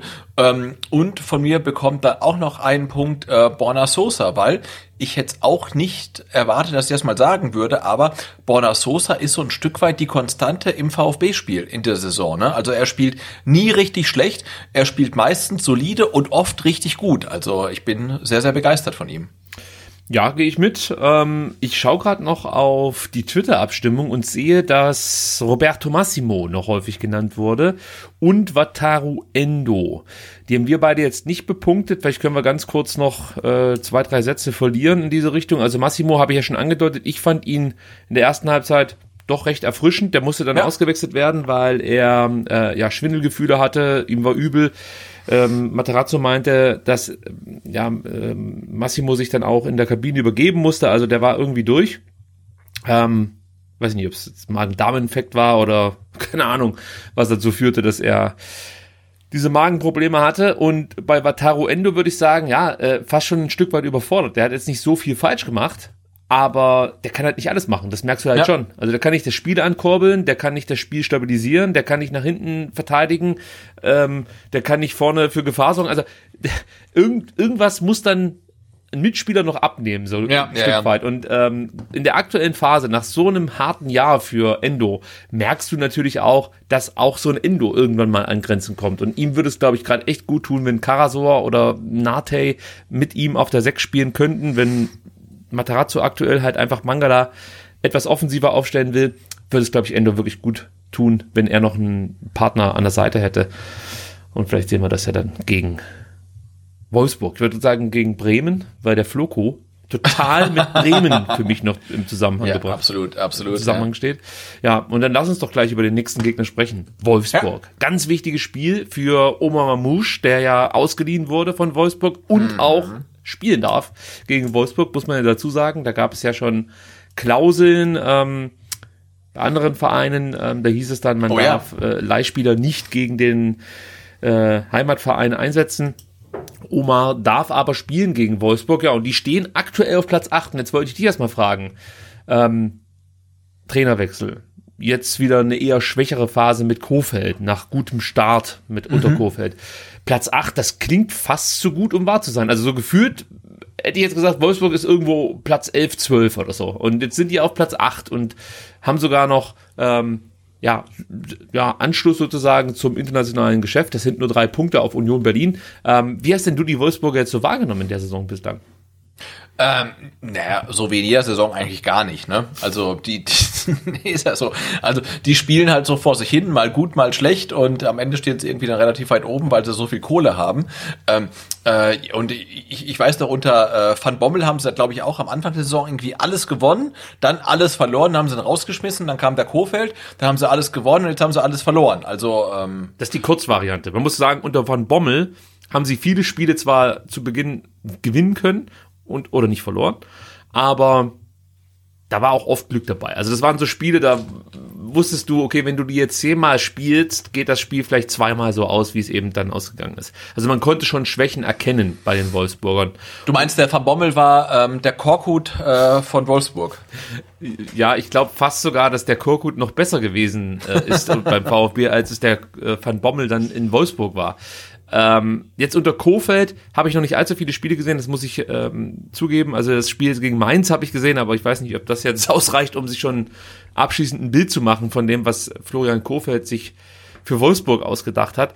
Aber du hast vorhin gesagt, du hast die Wolfsburger sonst nie wahrgenommen. Das war bei mir in der vergangenen Saison komplett anders, weil ich fand, ähm, unter, unter Glasner hat Wolfsburg richtig guten Fußball gespielt. Es war sogar eine Mannschaft, die ich mir rein vom Fußball gerne angeschaut habe. Also mir hat das wirklich gut gefallen, was sie da gespielt haben. Und ähm, das haben sie jetzt komplett verloren. Jetzt sind sie eben wieder diese Mannschaft, für die sich keiner interessiert. Zum einen, weil es halt so ein Plastikclub ist und zum anderen, weil sie halt auch so wenig mitreißend spielen, so möchte ich es mal sagen. Und das äh, ist jetzt gegen Mainz natürlich auch nicht viel besser gewesen, muss man sagen. Klar, wenn man 0-3 verliert, liegt das auf der Hand.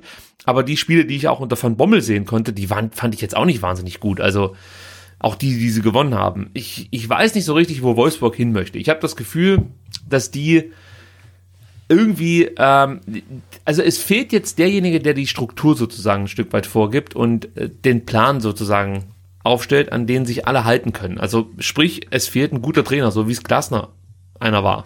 Also klar, Glasner hat gerade auch in Frankfurt seine Probleme, aber er hat da in Wolfsburg richtig, richtig gute Arbeit geleistet. Und hier würde ich vermuten, hat sich der Schmatke mal wieder mhm. ein bisschen vertan, weil unter Labadia ja. hat es ja auch ganz gut funktioniert in Wolfsburg. Ja. Und auch da war es ja dann das Verhältnis zwischen Schmatke und Trainer, das dazu führte, dass der Trainer gesagt hat, ach lass mal. Und ähnliches hörte man jetzt auch wieder von Glasner, dass es da, also er hat selber nicht gesagt, aber so, so soll es wohl abgelaufen sein, dass die beiden sich dann auch nicht mehr ganz so grün waren. Da gab es ja auch mal ein legendäres Interview, meine ich, in der vergangenen Saison, als Glasner ähm, ja, sich relativ eindeutig in Richtung äh, Schmatke geäußert hat. Ja, auf was, was, was, auf was will ich hinaus? Also ich glaube, dass der Kader eigentlich äh, viel mehr hergibt als das, was wir bislang gesehen haben in der Saison. Und wenn ich mir jetzt überlege, dass äh, die äh, Wolfsburger die letzten vier Spiele nicht gewinnen konnte, konnten, ähm, die letzten drei sogar verloren haben, da muss man dazu sagen, eins in der Champions League, aber trotzdem, mhm. dann ist es natürlich gerade eine Phase, die muss der VfB zumindest mal dahingehend ausnutzen, dass man ähm, sich die Möglichkeit für einen Punkt lange offen hält. Also ich sehe Wolfsburg als machbar, was, was jetzt einen Punkt angeht, ja. Also nicht ein Sieg. Aber ich, ich sehe da wirklich die Möglichkeit für den VfB, dass man die Wolfsburger ärgern kann. Was mir aufgefallen ist, wenn du so auftrittst wie zum Beispiel Mainz, wirklich aggressiv die Spieler früh anlaufen, immer wieder stören, die, die hinten die Dreierkette, mit der Kofeld jetzt gespielt hat gegen Mainz, ähm, unter Druck setzen. Ich könnte mir vorstellen, dass er gegen den VfB mit einer Viererkette spielt, aber sehen wir dann, also sprich die Abwehrspieler immer unter Druck setzen, ähm, dann ist da was möglich. Denn das ist für mich etwas, was äh, eklatant ist in der Saison. Die Abwehrspieler, die in der letzten äh, Saison noch richtig gut waren, also Lacroix und, und Brooks, die stehen komplett neben sich. Also Lacroix, äh, Lacroix zwei Platzverweise, äh, Eigentore, viele verschuldete Tore. Also da geht gar nichts mehr. Brooks ähnlich da muss der VfB dann irgendwie zuschnappen und wie gesagt, sich zumindest lange Zeit diese Möglichkeit auf den Punkt äh, offen halten. Und dann ähm, sehe ich durchaus, durchaus Möglichkeiten, dass der VfB in Wolfsburg was mitnimmt. Aber wenn die Mannschaft ins Rollen kommt, das muss man halt auch sagen, die Qualität haben sie, dann kann es für den VfB natürlich auch schwer werden. Ich weiß nicht, was du für Erwartungen hast in Sachen Punkteausbeute. Ja, schwieriges Thema, denn ähm, Wolfsburg spielt ja auch morgen gegen OSC Lille in der Champions League und ich glaube, das ist äh, so ein Do-or-Die-Spiel. Ne? Also wenn Wolfsburg gewinnt, sind sie in der Zwischenrunde und wenn sie verlieren, sind sie halt komplett raus. Also sie treten dann am Samstag entweder komplett euphorisiert oder komplett äh, desillusioniert an, um das Wort mal zu verwenden. Und äh, äh, ich glaube, beides könnte dem VfB in die Karten spielen. Ne? Also eine Mannschaft, äh, die jetzt unter der Woche nochmal europäisch spielt, in einem ganz, ganz wichtigen Spiel, ähm, auf dem auf jeden Fall der Fokus liegt. Ähm, ja, also ich glaube, man darf das Spiel in Wolfsburg nicht abschenken. Ich glaube, wir haben alle als VfB-Fans da keine guten Erfahrungen, ähm, was Spiele in Wolfsburg angeht, aber ich glaube, das Setting ist jetzt nicht unbedingt das schlechteste. Also wenn du sagst abschenken, äh, sprichst du da die Mannschaft an, also den VfB oder eher? Nein, nein, nein, gar nicht, gar nicht. Aber normalerweise holt der VfB ja in Wolfsburg einfach nichts. Ne? Also sei es äh, aufgrund mangelhafter Leistung oder sei es aufgrund ähm, schlechter Schiedsrichterleistung oder sonst was halt. Ne? Aber das ist ja für uns kein gutes Pflaster einfach, das meine ich. Ja, ja, da gehe ich mit. Also, aber prinzipiell sehe ich schon Möglichkeiten. Das habe ich ja jetzt gerade eben auch ausformuliert. Ich bin jetzt mal, wie gesagt, gespannt, was sich Kofeld ähm, für eine Formation ausdenkt. Mal spielt er mit Dreierkette, mal mit Viererkette, mal ist Arnold der alleinige Sechser, dann spielt das mal wieder mit einer Doppelsechs und dann kommt Franks mit dazu und unterstützt Arnold. Ähm, aber was mir halt jetzt in den letzten Spielen, also ich habe über die volle Distanz das Main-Spiel gesehen, ansonsten Zusammenfassung, muss ich sagen, aufgefallen ist, ist so ein bisschen die mangelnde Struktur und dass es teilweise etwas kopflos daherkommt, was, was Wolfsburg so spielt. Und da bin ich gespannt, ob zum Beispiel ein Erfolg gegen Lille einfach dazu führen kann, dass die Mannschaft ähm, ja einfach was ein bisschen sicherer auftritt, weil das fehlt mhm. ja aktuell. Und das hat Kofeld ihr eigentlich zurückgegeben. Ich kann mich da an so ein Champions League-Spiel erinnern, das weiß ich aber nicht mehr gegen wen das war. Das konnte Kofeld gewinnen äh, mit Wolfsburg und da war ich richtig beeindruckt, wie abgezockt die das eigentlich schon runtergespielt haben unter ihrem neuen Trainer, der ja auch noch nie vorher in der Champions League trainiert hat, ja. muss man dazu sagen. Äh, und ich hoffe natürlich, dass sie das Gesicht zeigen vom vergangenen Samstag. Dann hat der VfB gute Möglichkeiten, wirklich einen Punkt mitzunehmen. Wenn die Wolfsburger ihre Topleistung abrufen, dann wird's für den VfB auf jeden Fall schwer. Da lege ich mich fest. Ja, klar, gar keine Frage. Ja. Also, die und eins, eins kann man auch noch erwähnen, ganz kurz, Ja.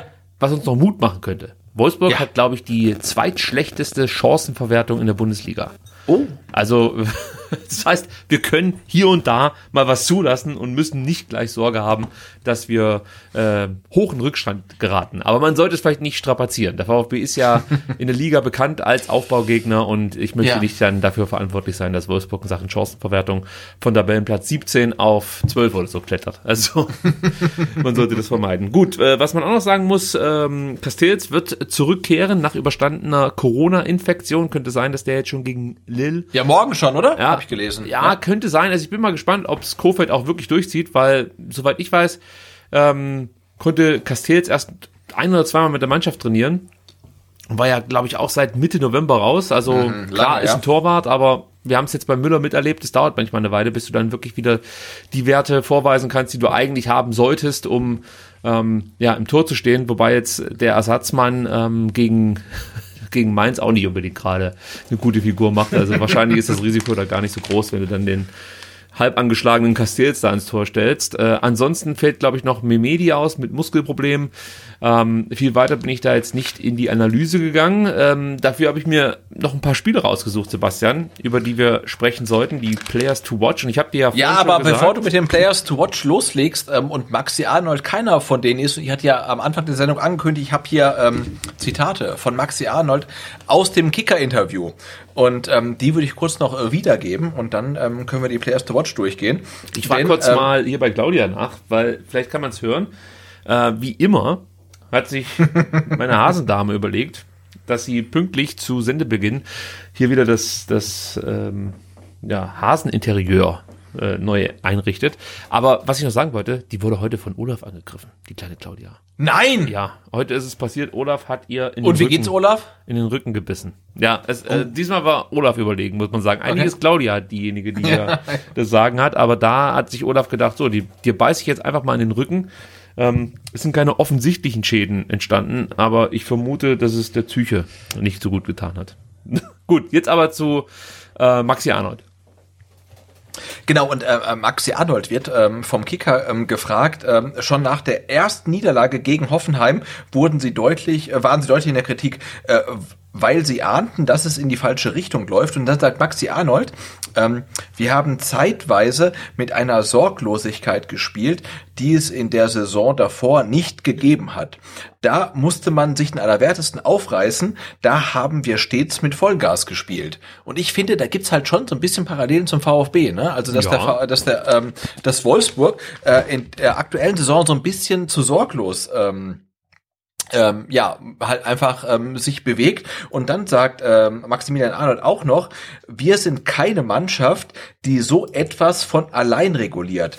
Das müssen wir uns ankreiden. Speziell für das Spiel gegen den Ball hätten wir mehr einfordern müssen. Unter Glasner haben wir das immer und immer wieder trainiert. Er war besessen von seiner Idee. Und das hat sich auf die Mannschaft übertragen. Ein Trainer muss uns nerven. Und jetzt frage ich dich, nervt Materazzo den VfB genug? Ich dachte, du fragst mich jetzt, ob Kofeld nervt. Dann hätte ich gesagt, na klar, mich. Ja klar nervt er, aber nicht uns. Also äh, uns schon, aber den VfB, äh, den, den VfL vielleicht nicht. Ja, aber doch. Ich, denke, aber- Matarazzo nervt äh, seine Spieler schon. Also das merkst du auch, wie angepisst er war jetzt nach dem 2-2.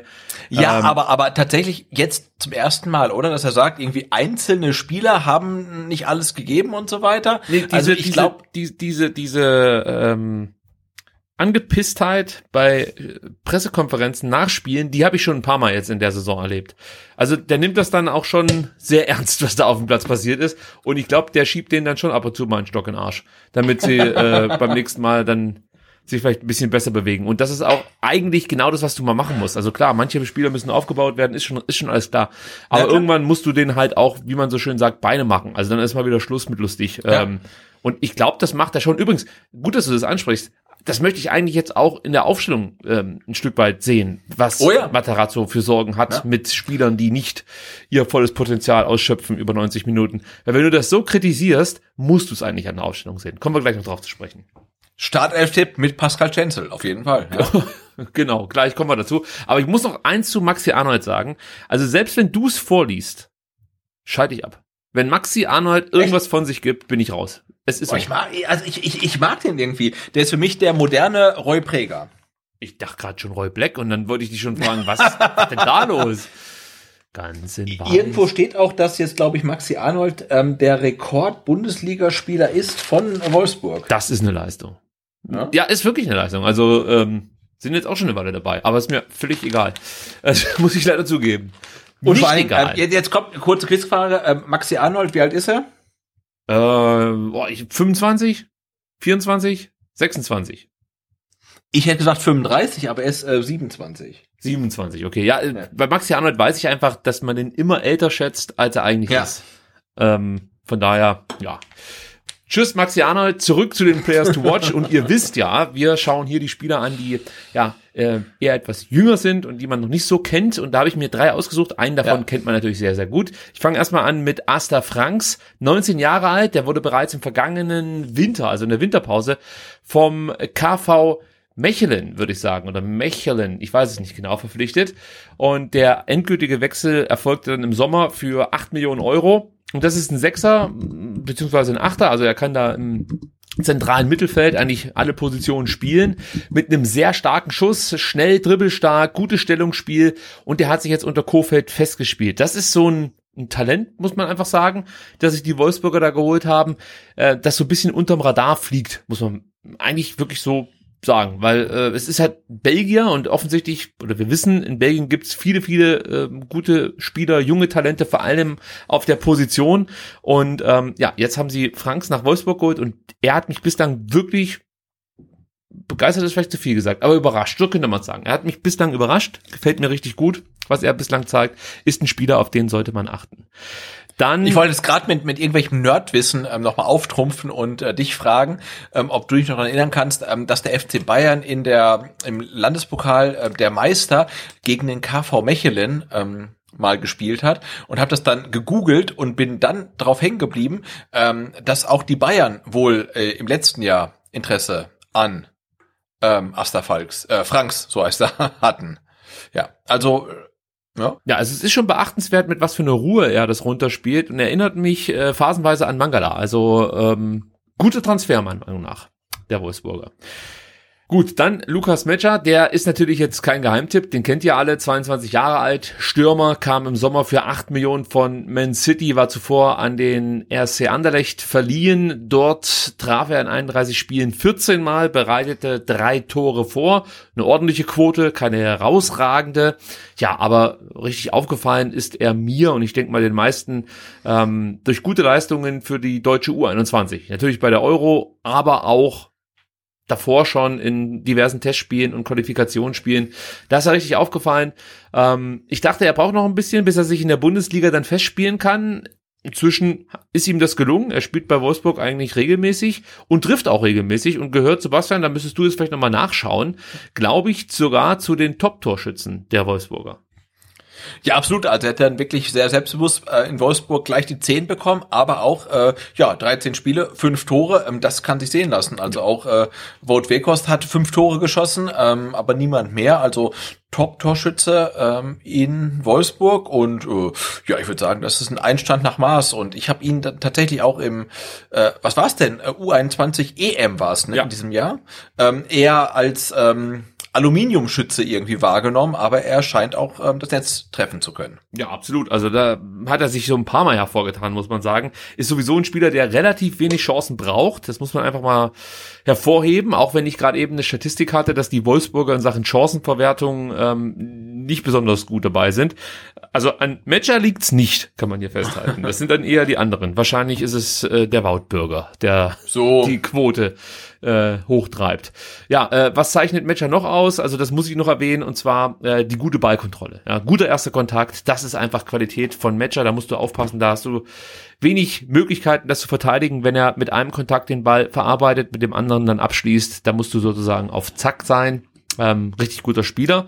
Und den dritten, den ich nennen möchte, den habe ich einmal gesehen und häufiger konnte man ihn bislang auch nicht sehen, und zwar Mickey van de Ven.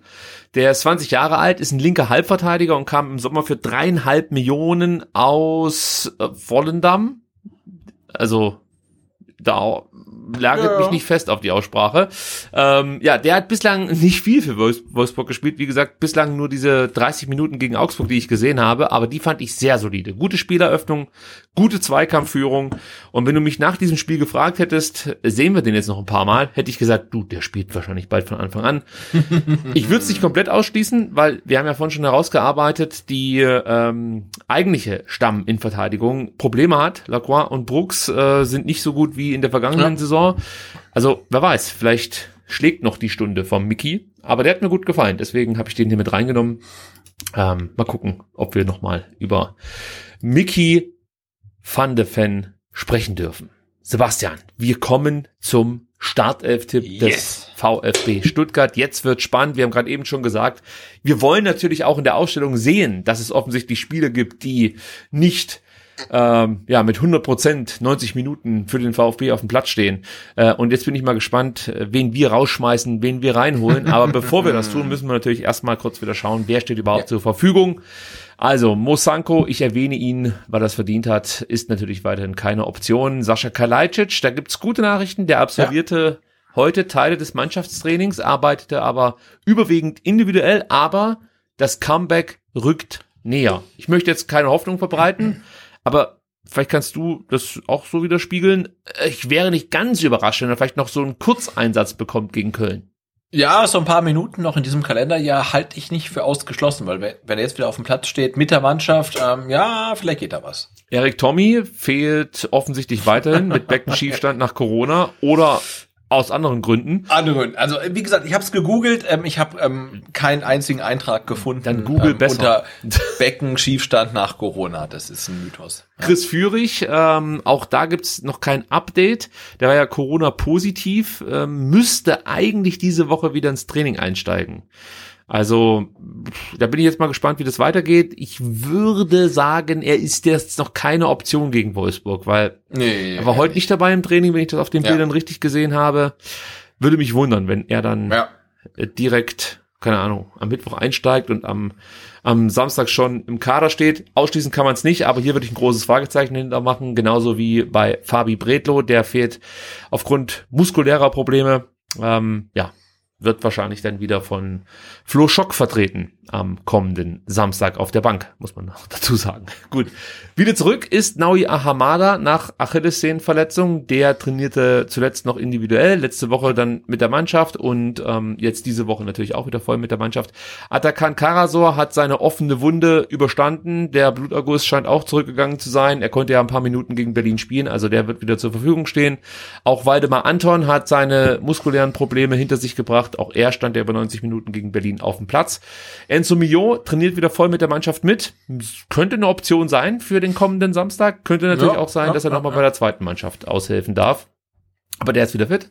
Bei Marc Oliver Kempf, ähm, ja, da weiß ich nicht genau, wie der Fitnesszustand sich jetzt entwickelt in der, in der äh, laufenden Trainingswoche, weil das scheint ja das Problem gewesen zu sein das Materazzo angemahnt hat. Deswegen stand Marc Oliver Kempf nicht im Kader gegen Berlin. Da haben wir uns ja schon verwundert die Augen gerieben. Der angeschlagene ja. Karasor ist dabei.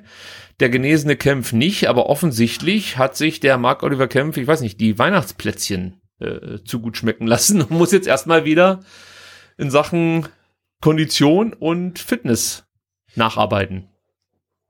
Ja, ich meine, die Personalie Kempf ist halt wieder ein komplettes ähm, kom kommunikatives Desaster vom VfB. Also ähm, er geht gegen Augsburg raus als Vorsichtsmaßnahme, spielt dann vier Wochen nicht, ist jetzt irgendwie fit oder doch nicht und so weiter. Also oh, ganz schwierig. Also man mag sich gar nicht ausmalen, was passiert wäre, wenn er gegen Augsburg weitergespielt hätte, weil dann wäre er noch länger ausgefallen, vielleicht ja, zwei Jahre oder so. Nee, ne? aber er hätte sich ein Muskelbündelriss oder so zuziehen Ja, können. aber aber was ist denn mit ihm? Also ja, das ist klar, Faszienprobleme waren das dem Thema. Im linken Oberschenkel. Ja, gut. Also das ist äh, so wie, weiß ich nicht. Also. Ne, der hat halt keine Faszienrolle. Das haben wir ja schon mal hier ausgearbeitet. Ja, genau. Ja, ja, genau. Gut, die Davi ähm, stand halt auch wieder auf dem Platz. Der hat sich mit einer Erkältung rumschlagen müssen. Ähm, scheint wieder fit zu sein. Roberto Massimo, haben wir vorhin drüber gesprochen, musste äh, mit Schwindel und Übelkeit ausgewechselt werden zur Halbzeit gegen Berlin, ist aber wieder auf dem Damm, stand heute auch auf dem Trainingsplatz und hat auf Instagram, habe ich gesehen, mit einem niedlichen Hund gekuschelt. Also das scheint wieder oh. alles in Ordnung zu sein. Und ähm, ein kleines Fragezeichen müssen wir noch hinter Silas Katompa im Wumpa machen, denn der hat sich offensichtlich bei Roberto Massimo angesteckt, denn der fehlte heute mit Magen-Darm. Also Oh, okay. Ja. äh, gute Besserung an der Stelle. Ja. Oder Ähm, zu viel Schoko-Nikoläuse. Ja, oder neben Roberto Massimo gesessen. Wie gesagt, wenn, wenn der Massimo sich in der Halbzeit übergeben hat und weiß Ja, nicht, gut, der, dann- der, der, der Silas hat ihm das Haar nach hinten gehalten oder so. Ah. Was weiß ich. Nein, ähm, ich denke aber, dass Silas bis zum Wochenende dann wieder durch Ja. sein müsste und ähm, eine Option darstellen sollte. Jetzt kommen wir zur Aufstellung. Und Ja. ich, ich sag schon mal, Müller ist ja klar. Die erste Frage, die ich mir stelle, Mafropanos Anton Kempf oder Mafropanos Anton Ito oder was ganz anderes, Sebastian? Ähm, also ich bin auch der Meinung, wenn äh, Marc Oliver Kempf wieder fit ist, dann spielt er und insofern bin ich dabei dir, Mavropanos, Anton Kempf. Ach so, das muss man dazu sagen. Ich schreibe hier immer schon so eine so eine Aufstellung auf. Ja, ja, ja, ja. Ähm, was der Sebastian nicht weiß, ob ich das dann auch schon so ernst meine oder ob ich das dann einfach so als Diskussionspunkt schon mit reinschreibe. Hier Also ich war es wirklich für mich ein, äh, ja okay, das ist schön. Aber hier Ja. war es dann wirklich erstmal so ein Diskussionspunkt für mich. Ähm, nicht, weil ich Ito besonders schlecht fand. Also wir haben das Spiel gegen Berlin nicht aufgrund von Itos Leistungen Nein, nein, nein, ähm, ja, hergegeben, muss man ja so sagen, auch wenn es mit einem Punkt endete. Ähm, ja, aber du hast schon gemerkt, dass er in manchen Situationen nicht mehr das so abrufen konnte, was wir zuletzt gesehen haben. Jetzt bei Kempf weiß ich, wie gesagt, nicht, was das Problem ist. Es hieß, er ist noch nicht ganz so fit. Das kann aber auch vieles bedeuten. Ich habe ja gerade so scherzhaft angedeutet, vielleicht hat er zu viel Plätzchen gegessen, bisschen Übergewicht, was weiß ich. Ähm, Wenn es aber wirklich ja nur die Spritzigkeit war, die gefehlt hat und er sich da jetzt rangearbeitet hat und ranarbeiten wird, dann ist er natürlich auch wieder eine Option für die Startelf, keine Frage. Und gegen, ja, den, den Woutbürger vorne drin, äh, würde ich mir so einen abgekochten Innenverteidiger ganz gut gefallen lassen, muss ich sagen. Ähm, und ja, deswegen habe ich mir überlegt, wenn Kempf bei 100% wäre, würde ich, glaube ich, Kempf Ito vorziehen. Deswegen, Äh, du hast ja schon gesagt, du bist dabei, deswegen habe ich Kempf jetzt hier reingeschrieben. Ja, auf jeden Fall. Und ich finde auch, Marc Oliver Kempf ist jemand, ähm, der auch ähm, in der Lage ist, äh, wenn er merkt, dass die Mannschaft irgendwie so ein bisschen den Bach runtergeht oder den Fokus verliert, ähm, dann da mal im wahrsten Sinne des Wortes äh, reingrätschen kann. Ne? Und ähm, ganz legendär seine Grätsche gegen, gegen den KSC im Derby, die vermutlich komplett unnötig war. Die Ähm, Jahrhundertgrätsche. die, die, die, genau, ne? aber er ist jemand, der vermutlich die Mannschaft noch mal aufwecken kann und deswegen ähm, glaube ich, äh, wir brauchen ihn gerade. Ja, also ich hätte kein Problem damit, wenn er spielt. Ich habe aber auch kein Problem damit, wenn Ito als linker Halbverteidiger anfängt gegen Wolfsburg. So, dann ähm, würde ich noch Sosa und Massimo als Wingbacks setzen. Siehst du es anders? Äh, nö. Ja, also denn jetzt komme ich zur Baustelle, möchte ich mal so sagen.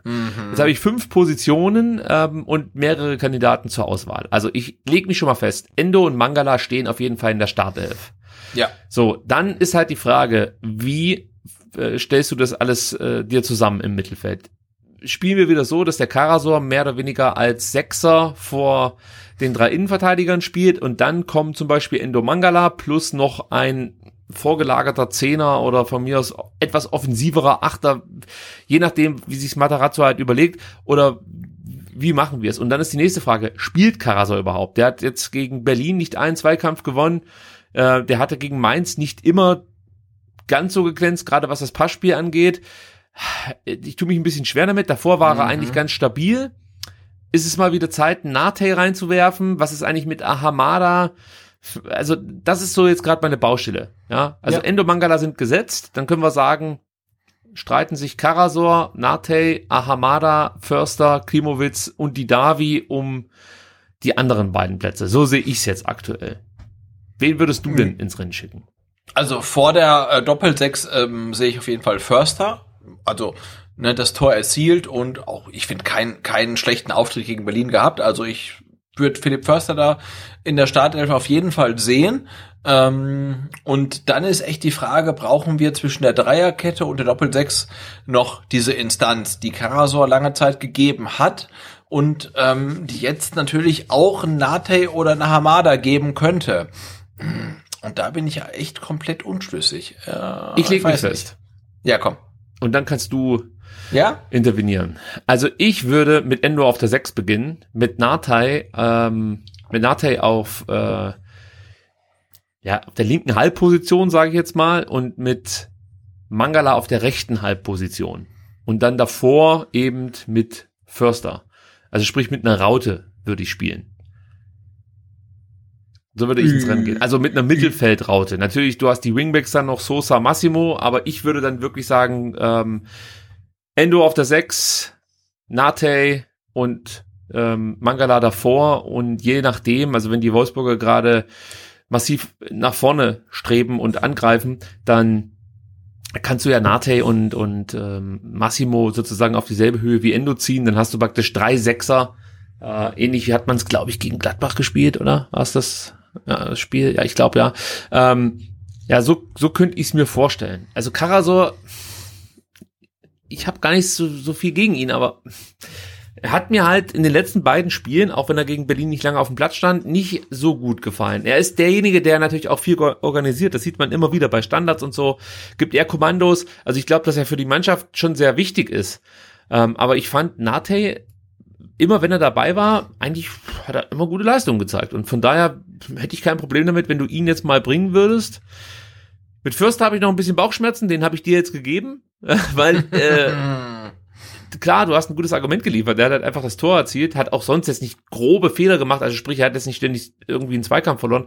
Aber das Problem, was ich ja mit ihm habe, ist, dass er in vielen Situationen zu passiv ist. Also gerade wenn es dann darum geht, aktiv mit nach hinten zu verteidigen.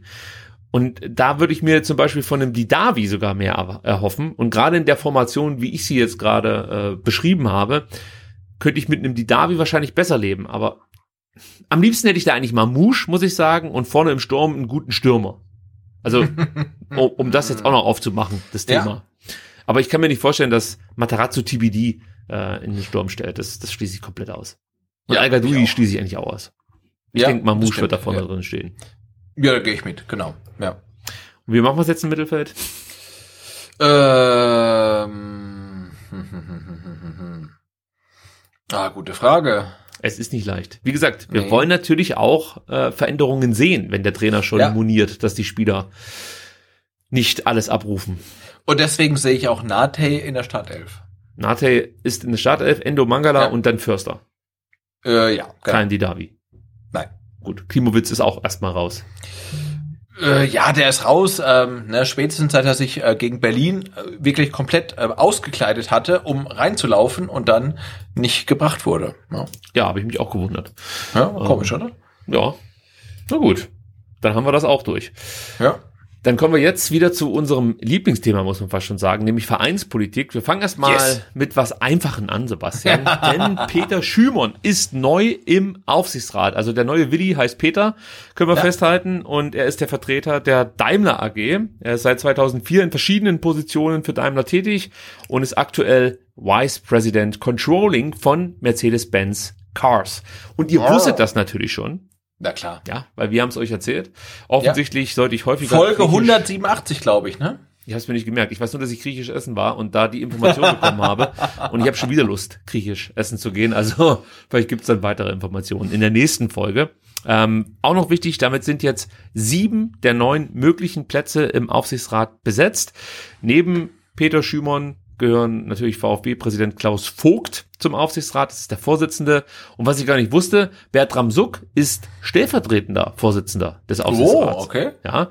Außerdem natürlich noch mit dabei Christian Riedmüller, Rainer Adrian, Hartmut Jenner und Franz Reiner. Also zwei fehlen noch.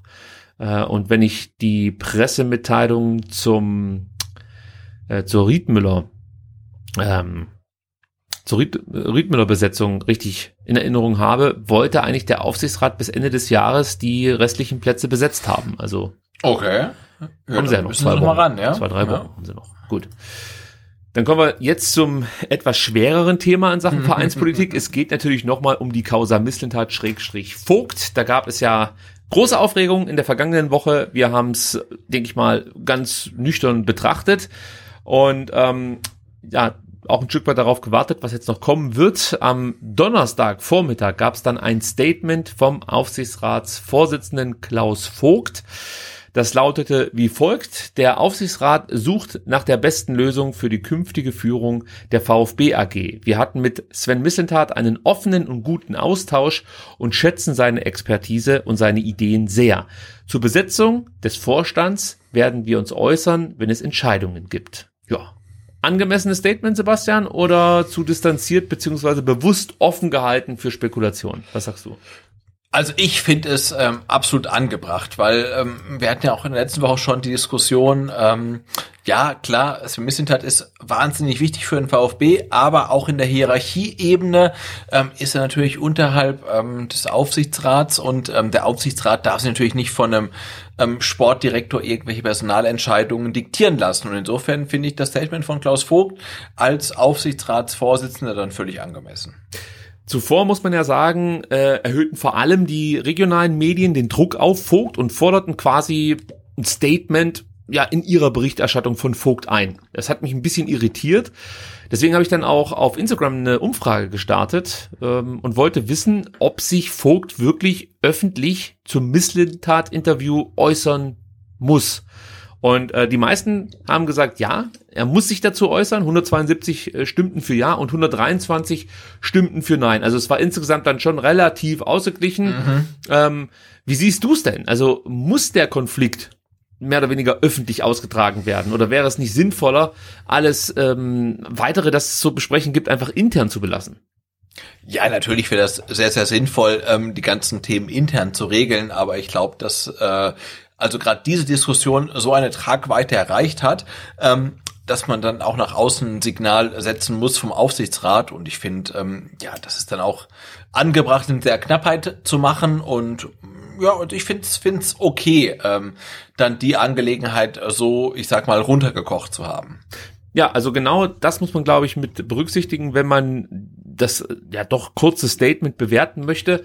Ähm, man hat sich geäußert, aber man hat halt einfach jetzt hier nicht, was weiß ich, äh, selbst dann noch am besten ein Interview gegeben. Ähm, ja, und, und, und breit erzählt, wie das jetzt eigentlich wirklich alles ist und so, sondern man hat sich kurz gehalten, man hat das Wesentliche kommuniziert, man hat gesagt, Sven Wissenthal, ja, absolut guter Mann, ist bei uns auf dem Zettel, das nehme ich mit ähm, und die Entscheidung, ob er oder ein anderer aus seiner Bubble das wird, das werden wir dann bekannt geben, sobald wir es selber wissen und damit ist das Thema für uns erstmal zu. Finde ich dann äh, meiner Meinung nach auch angemessen, aber ja. Ja, ich fand die Berichterstattung wieder sehr fragwürdig. Ja? Also dieses Einfordern und dann schon am Mittwoch ging das ja los. Ja, warum äußert sich denn der Vogt jetzt mhm. nicht? Was ist denn da los? Also am Montag kommt das Interview in Print raus und äh, am Mittwoch muss es da mehr oder weniger schon mal ein Statement geben. Also das äh, hätte ich jetzt nicht gut gefunden, wenn sich Vogt da hätte so hetzen lassen ähm, nee. mit einem Statement. So finde ich das in Ordnung. Das passt für mich. Äh, ich befürchte aber, dass das Thema von den Medien aber auch von Missentat weiter am Köchen gehalten wird. Und, und das ist für mich natürlich noch ein, noch ein Problem. Also ich finde, jetzt wurde eigentlich erstmal alles gesagt. Und jetzt könnten man, könnte man auch sagen, okay, jetzt arbeiten alle in Ruhe weiter und wir hören dann halt irgendwann wirklich einfach hier ähm, vom Aufsichtsrat wer Sportvorstand wird und vielleicht Vorstandsvorsitzender dann auch schon äh, mal sehen, was es dann so zu vermelden gibt. Aber das würde mir jetzt erstmal ausreichen, weil ich befürchte, dass es dabei nicht bleiben wird. Also könnte mir gut vorstellen, dass wir in den nächsten Wochen häufiger mal äh, dieses Thema Vorstandsvorsitzender und natürlich auch Sportvorstand ähm, irgendwo lesen müssen. Ja. Ähm, was mir natürlich auch noch aufgefallen ist, das muss ich ganz kurz noch erwähnen, ist, äh, dass natürlich auch Materazzo zu dieser Thematik befragt wurde. Und da fand ich es bemerkenswert, dass Matarazzo es vermieden hat, einen Kommentar zu Geisterspielen abzugeben, aber äh, ja, bereitwillig war, äh, Auskunft zu geben über seine Wünsche bezüglich eines neuen Sportvorstands. Wir hören uns das mal ganz kurz an und sprechen dann darüber. Ja, es ist klar, dass es wird mich auch äh, tangieren. Ne? Das ist eine, eine Position, die auch eine direkte Auswirkung hat auf, auf den Sport muss ganz ehrlich sagen, mir ist nicht wichtig, äh, wer das besetzt, sondern äh, wie es besetzt wird. Äh, mir ist wichtig, dass unser eingeschlagener Weg weiter fortgeführt werden kann. Das ist, das ist mir wichtig, dass wir Unterstützung spüren, dass wir äh, aufgehen können in den Weg, die wir schon eingeschlagen haben. Wie gesagt, nicht wer, sondern, sondern wie. Also rein inhaltlich bin ich total bei ihm. Frage Sebastian, war das jetzt ähm, ein Versprecher dass er gesagt hat, mir ist es nicht wichtig, wer das besetzt, sondern wie es besetzt wird. Also sprich, ihm ist es egal, äh, von wem sozusagen der Vorstandsposten oder wer den neuen Sportvorstand auswählt, äh, sondern es geht nur darum, wer da hingesetzt wird oder meinte er eigentlich, ähm, am Ende ist mir der Name egal. Wichtig ist, dass er den Weg unterstützt, den wir sozusagen eingeschlagen haben. Also ähnlich wie es Missland hat ja auch im Interview formuliert hat. Ja, ich glaube, es war kein Versprecher von Matarazzo. Er hat ja gesagt, ähm, die Person ist ihm egal, ähm, aber ihm ist wichtig, ähm, dass diese Philosophie und den Weg, den man, das Konzept, das man eingeschlagen hat, ähm, für die Entwicklung des VfBs ähm, jetzt weitergeführt wird. Und ich glaube, da sind ja auch wirklich alle Fans bei ihm. Ne? Also ähm, der Weg ist gut und wenn es jetzt auch sportliche Dellen gibt und auch so ein paar Zweifel, wir haben es jetzt hier wirklich lange angesprochen, in der sportlichen Ausrichtung. Da gibt's auch wirklich noch ein paar Mängel. Ähm, aber grundsätzlich ist der Weg gut und äh, lieber mit jungen Spielern ähm, solche Täter durchlaufen, als mit alten Spielern irgendwie so Mittelfeld mitschwimmen. Also ähm, das, das passt für mich, das passt für uns alle, glaube ich. Ähm, und den Weg sollte man weitergehen, gar keine Frage.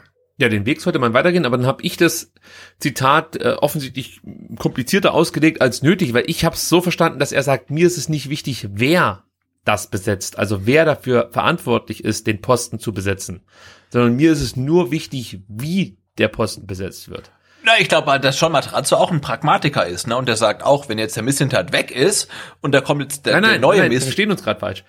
Okay. Ich habe das, ich habe diesen ersten Halbsatz dahingehend verstanden, dass es ihm egal ist, ob Vogt, Adrian oder wer auch immer dafür Ach zuständig so, ist. Ja, okay. mir ist es nicht wichtig, wer das besetzt. Da, da, da habe ich es auch falsch verstanden. Weißt du, ich meine? Deswegen habe ich dich jetzt gerade Ja, ja. gefragt.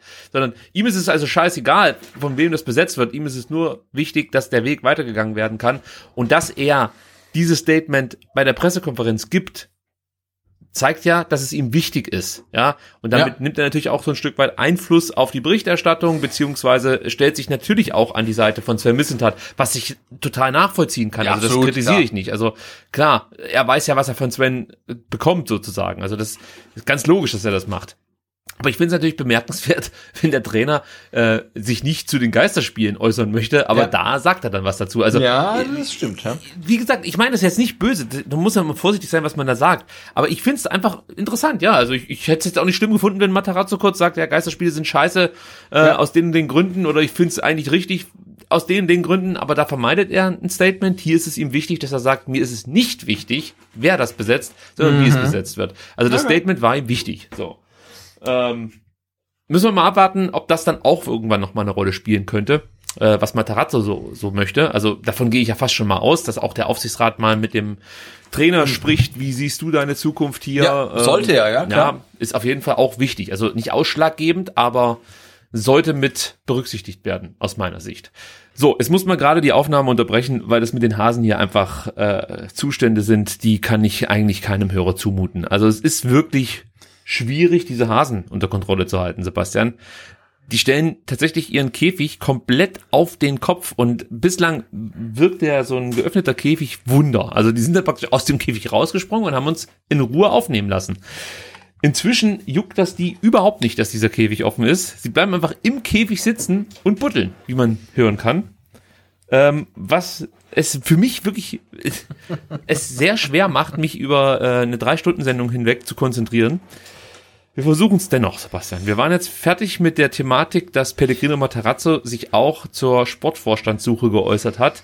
Und ich wollte mit dir jetzt nochmal kurz darüber sprechen, dass es zwischen dem Aufsichtsratsvorsitzenden Klaus Vogt und Sven Mislintat offensichtlich in der vergangenen Woche, und zwar am Dienstag, an unserem Aufnahmetag, äh, konkret auf das Interview vom Sonntag äh, bezogene Gespräche gab. Das heißt also, Vogt und Missentat haben sich nochmal intensiver miteinander unterhalten. Wahrscheinlich war auch nicht nur Vogt dabei, sondern auch andere äh, Herrschaften vom Aufsichtsrat. Soweit ich weiß, war äh, Rainer Adrian mit dabei und äh, Bertram Suck. Ähm, also da wurde miteinander gesprochen und man hat sich offensichtlich auch darauf einigen können, dass Markus Rüth auch nochmal zu einem Gespräch eingeladen wird.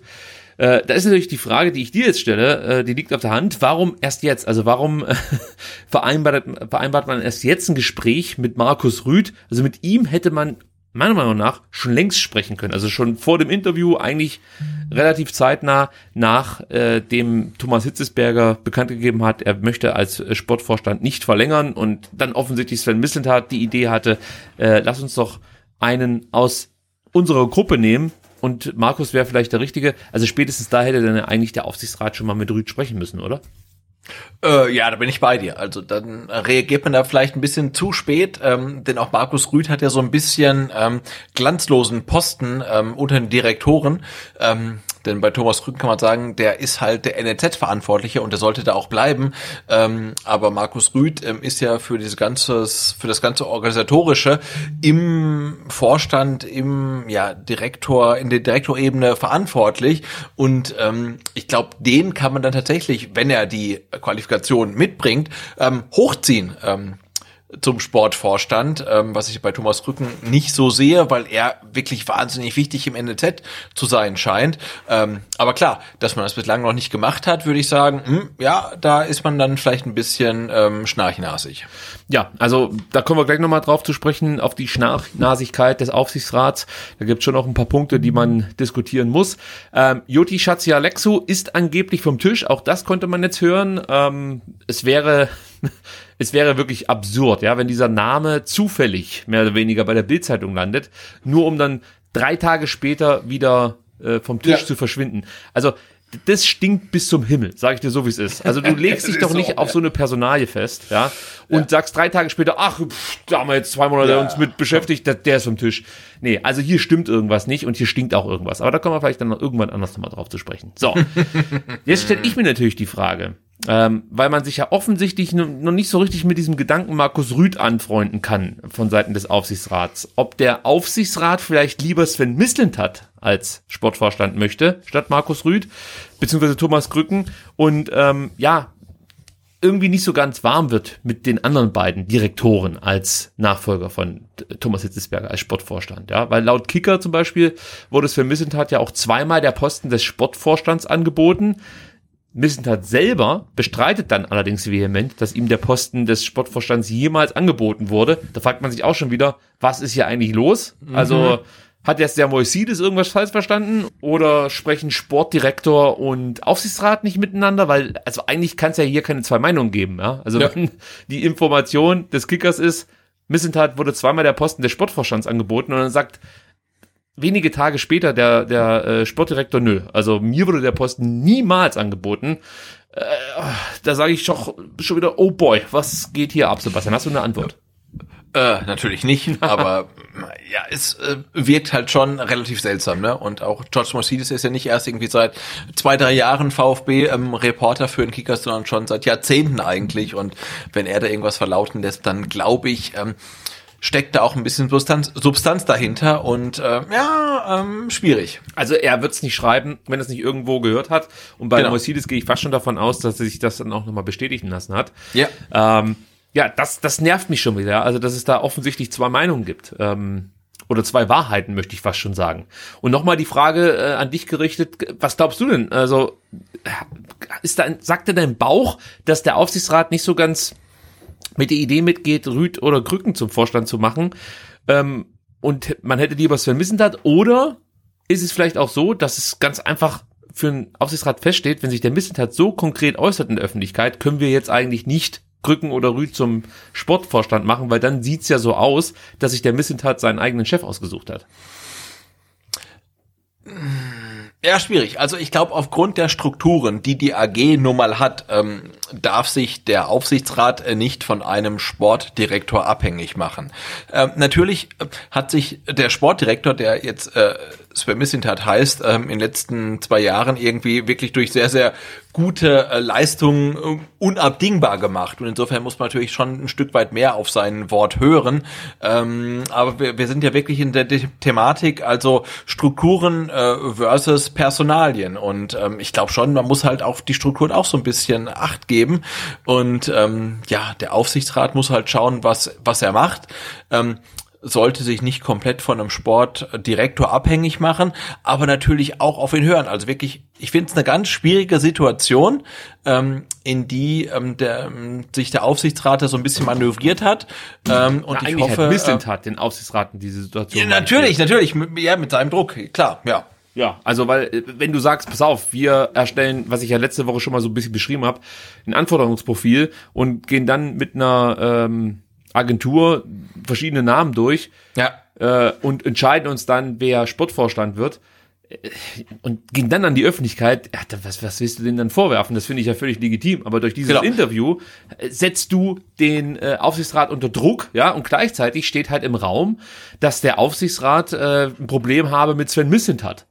Also das, das, dieses Gerücht, beziehungsweise ja, doch, man muss es sagen, dieses Gerücht äh, steht ja irgendwo ein Stück weit im Raum oder beziehungsweise, dass, dass Vogt und Adrian, wie es dann immer so schön heißt, Misslintat bei der Arbeit behindern würden und sich äh, anmaßen würden, ähm, ihm die Kompetenzen äh, absprechen zu wollen, beziehungsweise äh, es besser zu wissen als Sven Mislintat. Das ist für mich absolute Bullshit. Ich finde den Auswahlprozess an sich erstmal völlig legitim, dass man sagt, wir gucken uns ein paar Kandidaten an und unser Wunschkandidat, unsere Wunschlösung ist Sven Mislintat oder Rüd oder von mir aus Krücken, keine Ahnung.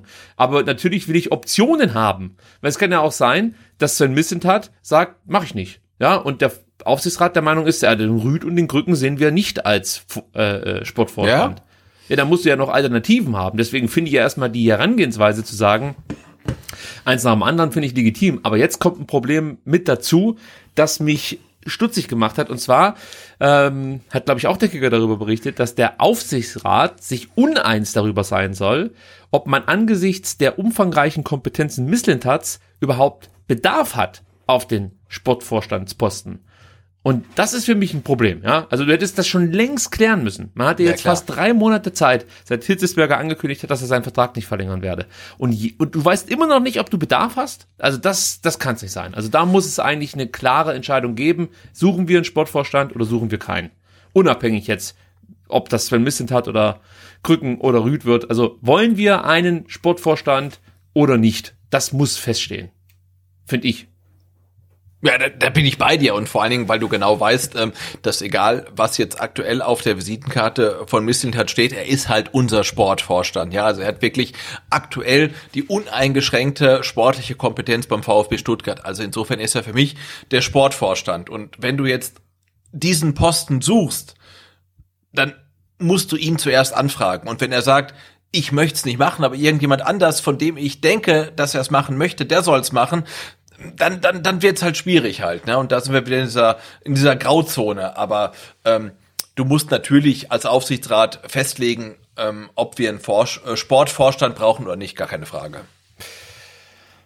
Dann kommt noch was dazu, äh, und zwar auch vom Kicker äh, wurde aufgedeckt, möchte ich so sagen, dass es offensichtlich ein angespanntes Verhältnis zwischen Misslintat und Atrion geben soll. Ja, also wir wissen es nicht hundertprozentig, aber angeblich ähm, hat Adrian ein bisschen Problem mit Sven Mislintats Transferpolitik. Sprich, die Kritik ist, dass man den eigenen Talenten äh, junge Spieler aus dem Ausland vor die Nase setzt und damit so ein Stück weit dafür sorgt, dass eben ähm, ja junge, in Stuttgart ausgebildete Talente ähm, nicht die Möglichkeit haben, sich bei den Profis durchzusetzen. Ich sehe es hier ein bisschen anders, bin gleich auf deine Meinung gespannt, aber ich bin eigentlich der Meinung, dass ähm, Materazzo und natürlich dann auch Missentat den jungen Spielern aus der U19, aus der U21 schon immer die Tür aufhalten. Also es gab immer wieder die Fälle, dass äh, U21-Spieler, die gute Leistungen gezeigt haben, ähm, zum Profitraining eingeladen wurden. Gleiches gilt für U19-Spieler. Das hören wir immer wieder, gerade dann zu Beginn der Woche.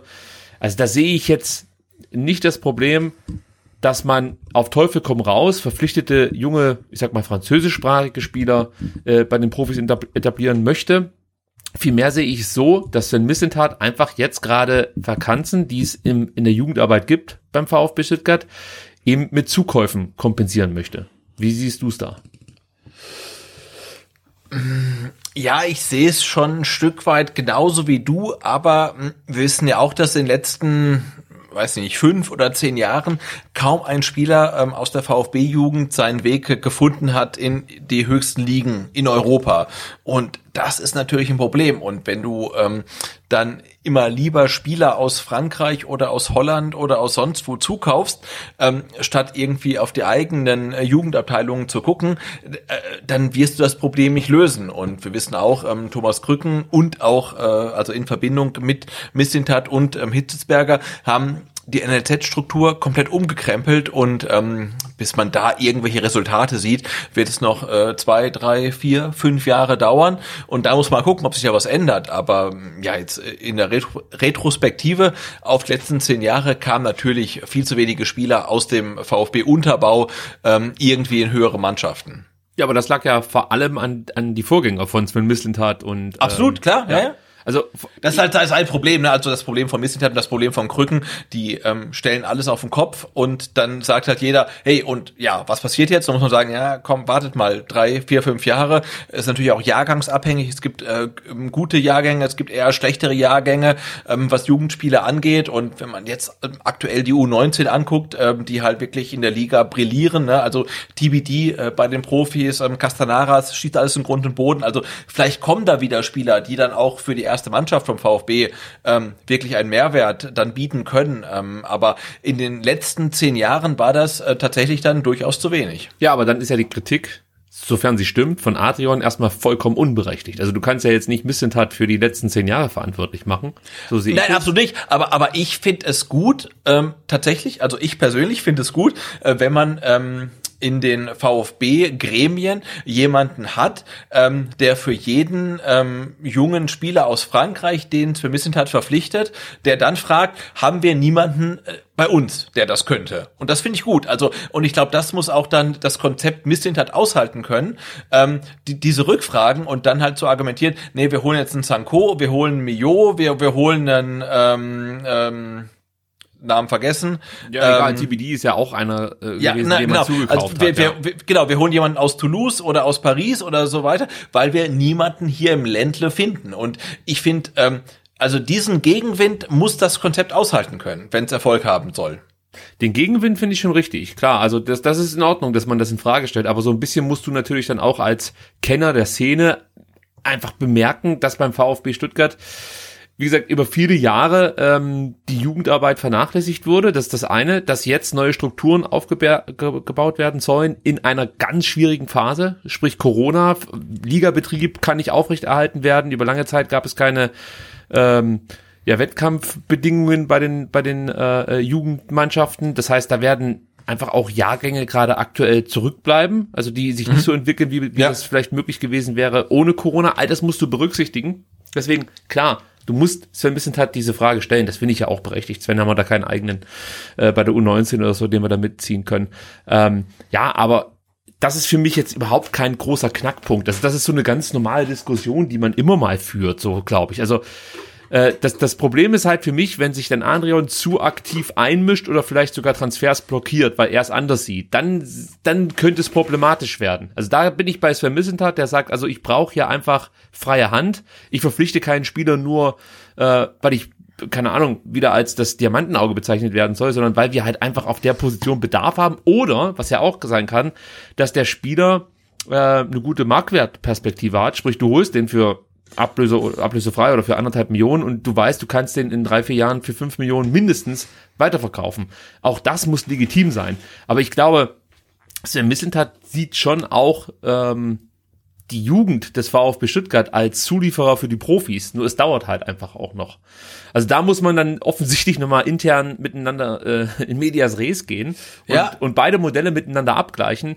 Und ich bin mir sicher, dass sich Krücken auf einem guten Weg befindet. Ähm, die Frage ist halt, ab wann dieser Weg dann auch ähm, ja, äh, Früchte trägt das kann ich. Ne, ne, ne, genau, absolut. Also das, das sehe ich genauso. Und ich glaube auch, dass ähm, ein reiner Adrian und ein Semissintat irgendwie auf einen gemeinsamen Nenner kommen können, äh, wenn sie miteinander reden. Aber ich finde es halt auch wirklich gut, dass halt irgendjemand dann beim VfB da ist, ähm, der äh, dann, bevor dann ähm, ein Missintat den dritten Cissé zum VfB holt, sagt, ähm, sorry, aber da gibt's auch jemanden in Backnang oder in Tübingen oder sonst was. Also ich finde das gut und diese Diskussion muss muss man führen und ähm, wir, wir machen irgendwie einen Vorgriff nach dem anderen auf die nächste und übernächste Saison und der VfB steht halt wirklich, ähm, ja, in der Tabelle in der Bundesliga am Abgrund, ja, also muss man auch dann mal festhalten. Ja, Nein, nein, aber das komm, ist mir du holst, zu, das ist mir zu nee, nee, dramatisch nee, ausgedrückt. Ja, das ist jetzt zu dramatisch, aber du holst einen Fagier, du holst einen Mio, du holst einen zweiten CC und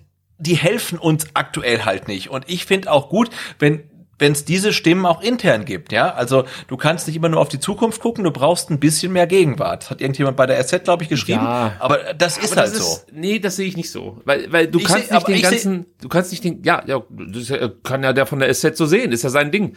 Aber du kannst, finde ich, nicht den ganzen äh, Plan, den du dir sozusagen ausgedacht hast, äh, aufgrund einer Verletzung über Bord werfen. Also du kannst jetzt nicht sagen, okay, dann hole ich mir halt jetzt einen verdienten Stürmer, der das, weiß nicht, vierfache an Gehalt kostet wie ein Fahrgier und ich weiß, dass sollte ich Ablöse zahlen müssen, ich definitiv kein Geld mehr mit diesem Spieler verdienen werde und dann ziehe ich das halt einfach durch in der Zeit, wo der VfB nicht nur kein Geld hat, sondern Schulden ohne Ende. Also da finde ich die Herangehensweise zu sagen, komm, wir holen den Fahrgier, es ist ein Vorgriff, der ist vielleicht auch noch gar nicht so weit, um direkt in der Bundesliga zu spielen, aber wenn wir den jetzt nicht holen, werden wir, weil wir ja jetzt einen anderen Stürmer verpflichten müssen, in der kommenden Saison nicht mehr das Geld haben, Fahrgier zu holen. Weil das Geld ist halt weg. So, also Ja, aber wenn du in der kommenden Saison dann zweite Liga spielst, ist das eine ganz andere Sache, ne? Also der VfB wird nicht absteigen. Da lege ich mich einfach fest. Ja, da, da legst du dich fest, aber jetzt, du hast einen Fagier, du hast einen Bayers, du hast einen Mio und jetzt frage ich dich, in der aktuellen gekostet. Saison, ja, aber also sie schon, klar, Beas. äh, Genau, aber du hast halt drei Spieler äh, und sie haben in der aktuellen Saison schlichtweg nichts gebracht. Also muss man wirklich sagen, ja. Also ich, ich, ich liebe die Spieler. Ich, ich, ich glaube auch, dass die was bringen werden in der Zukunft. Also Fahrgier hat jetzt so mal, zumindest mal einen Punkt geholt. ja, gegen Union Berlin. Okay, also aber also ich find's, ich find's Und drei Punkte Wirklich hat er nur- der zweiten Mannschaft geholt. na, ich find's halt durchaus diskutabel, ja. Und ähm, Die Alternative auf ist halt scheiße. Das ist das Nein, Problem. nee, du, wenn die- du alte Spieler holst, die einfach nur Geld kosten und die, wie gesagt, Kaderplätze belegen, das, das geht nicht gut. Wir haben es doch gesehen in Stuttgart. Also das ist doch das Modell, was wir jetzt die letzten Jahre immer wieder miterleben durften, dass wir irgendwelche Pfeifen uns äh, angelacht haben, die nie das abgerufen haben, was du früher bei anderen äh, Vereinen von ihnen gesehen hast. Und dann kommt jetzt natürlich jeder mit einem Castro um die Ecke, der hier zwei Jahre einen Scheißdreck zusammengespielt hat. Das muss man halt auch mal sagen. Der hat dann anderthalb gute Jahre gehabt und auf einmal ist er sozusagen der Heilsbringer des VfB Stuttgart. Das ist doch Bullshit. Ich bin mir fast also anders, ich, ich bin mir sehr sicher, dass auch ein Gonzalo Castro jetzt nicht viel an dem aktuellen Zustand beim VfB äh, hätte ändern können, weil Castro nie ein Spieler war, nie, der eine Mannschaft mitgerissen hat. Das war der perfekte Mitläufer. Der war immer sehr gut, wenn seine äh, Mannschaftskameraden gut aufgespielt haben und der war genauso unsichtbar und wenig ein Leader wie ähm, alle anderen, die mit ihm zusammen auf dem Platz standen, wenn es eben nicht so gut lief. Das war schon immer Gonzalo Castro. Ähm, guter Kicker, keine Frage, aber keiner, der dir jetzt eine ganze Mannschaft mitreißt. Also das, das sehe ich bei ihm nicht. Und wenn ich halt solche Leute, Leute hole und zahle, wie gesagt, dann auch höhere Gehälter und auch noch ablösen, die ich im Endeffekt in den Wind schießen kann, weil, wie gesagt, du verkaufst die Spieler halt danach nicht weiter, sondern du kannst froh sein, wenn du überhaupt noch einen Abnehmer findest, der es dann, weiß nicht, über Laien oder so mit dir äh, äh, handelt. Oder du hast halt dann so Typen wie Bartschuber, die hier einen 5-Millionen-Vertrag aussitzen. Hey, da kann ich echt drauf verzichten. Da ist für gar mich keine, gar, gar, keine Frage, aber ich glaube, ähm, dass der Kader des VfB Stuttgart ähm, aktuell zu sehr auf Zukunft und zu wenig auf Gegenwart ähm, gestrickt ist. Ja, weil dir halt zwei Spieler lange fehlen oder einer davon jetzt wieder zurückkommt. Aber wenn du halt jetzt einen, einen vorne drin hast, das ist Zukunft pur. Äh, äh, Gegenwart pur, sorry. Das ist Gegenwart Ja. pur. Und, und das gleiche gilt für Sosa auf der linken Seite. Auf der rechten Seite hättest du Silas gehabt. Ähm, der kommt jetzt wieder, braucht natürlich noch seine Zeit. Du hast Mangala. Also das ist Gegenwart. Also mehr Gegenwart geht nicht. Aus meiner Sicht. Da finde ich jetzt, du musst ja erstmal Spieler finden, die du dann den jetzt eingesetzten vorziehst. Wen, wen, wen willst du denn verpflichten, der Förster vom Platz verdrängt, der Mangala äh, aus, der, aus, aus, aus, der Mannschaft verdrängt? Also wir brauchen einen Stürmer, das ist keine Frage aktuell. Daran hapert's jetzt gerade. Aber wie gesagt, wenn du dir halt einen verpflichtest für dreieinhalb Millionen äh, plus gutes Monatsgehalt, ja, wie, wie, wie willst du das dann äh, in der kommenden Saison machen? Die musst du ja weiter bezahlen. Also, oder, oder wenn du sie leist, okay, dann kannst du es vielleicht so irgendwie hinbiegen, aber das musst du auch erstmal hinbekommen, dass dann einer diesen Spieler verleihen möchte, den du gerade willst. Und die Optionen, die so rumgeisterten, Poyampalo und so eine Scheiße.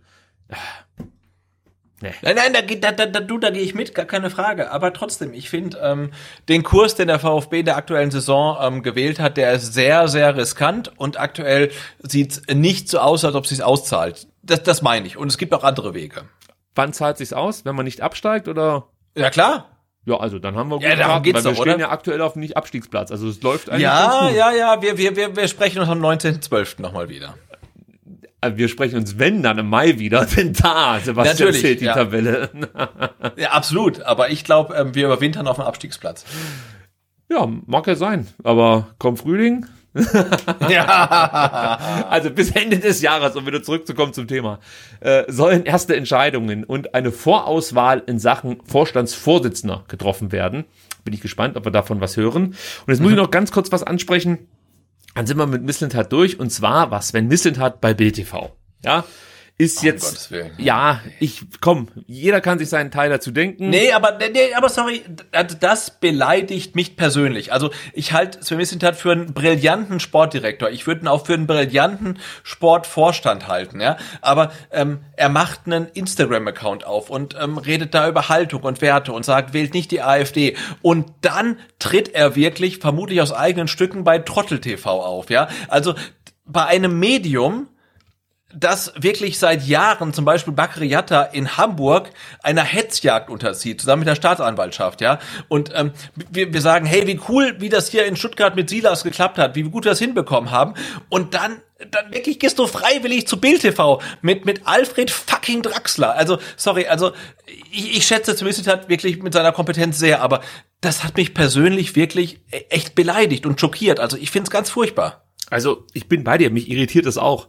Zumal Nein, das irritiert mich nicht. Es beleidigt mich. Wirklich. Also es beleidigt mich. Ich möchte, dass kein Verantwortlicher vom VfB Stuttgart bei Bild live auftritt. Wirklich gar nicht. Also ihr könnt sportlich noch so gut sein, aber ich möchte das nicht. Ich verstehe das total, aber mich irritiert es deshalb, Sebastian, weil ähm, es natürlich jetzt in, in den letzten Wochen oder Tagen, besser gesagt, so eine Häufung gibt an gut informierten Bildreportern, muss man so auszudrücken.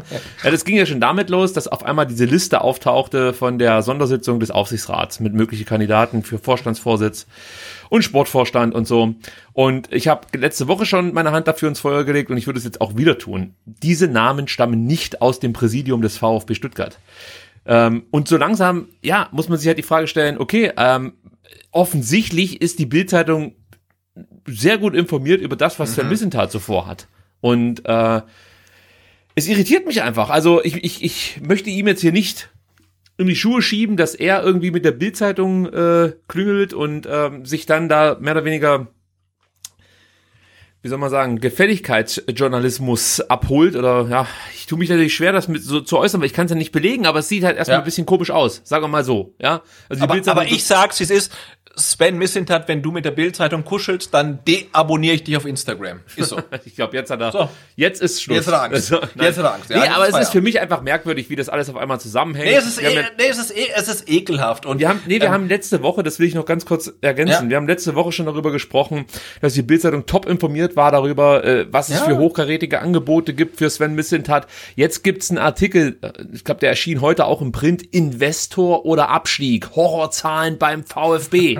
Und dann wird aufgelistet, halte ich fest, die Corona-Verluste, circa 60 Millionen. Okay, es hat nichts mit irgendjemandem vom VfB zu tun jetzt aktuell, würde ich sagen, sondern das ist halt einfach Corona geschuldet. Scheiße, keine Frage. Dann geht's weiter. 5 Millionen Euro, die laut Bild der VfB an Schraftheim Röttgermann als Abfindung zahlen musste. Da frage ich mich auch schon wieder, wer gibt diese Zahlen raus? Also diese Zahlen müssen ja kommuniziert worden sein von irgendjemanden, aber ähm, das noch mal dahingestellt. So, dann eine siebenstellige Summe, die an Esikon gezahlt werden musste. Ist ja alles richtig, aber über die anderen Kanzleien, unter anderem von der AG beauftragt, da geht man großzügig hinweg. Also, ähm, und vor allem möchte ich noch mal eins dazu sagen. Dass diese Summen fällig wurden, das ist nicht Klaus Vogts Schuld.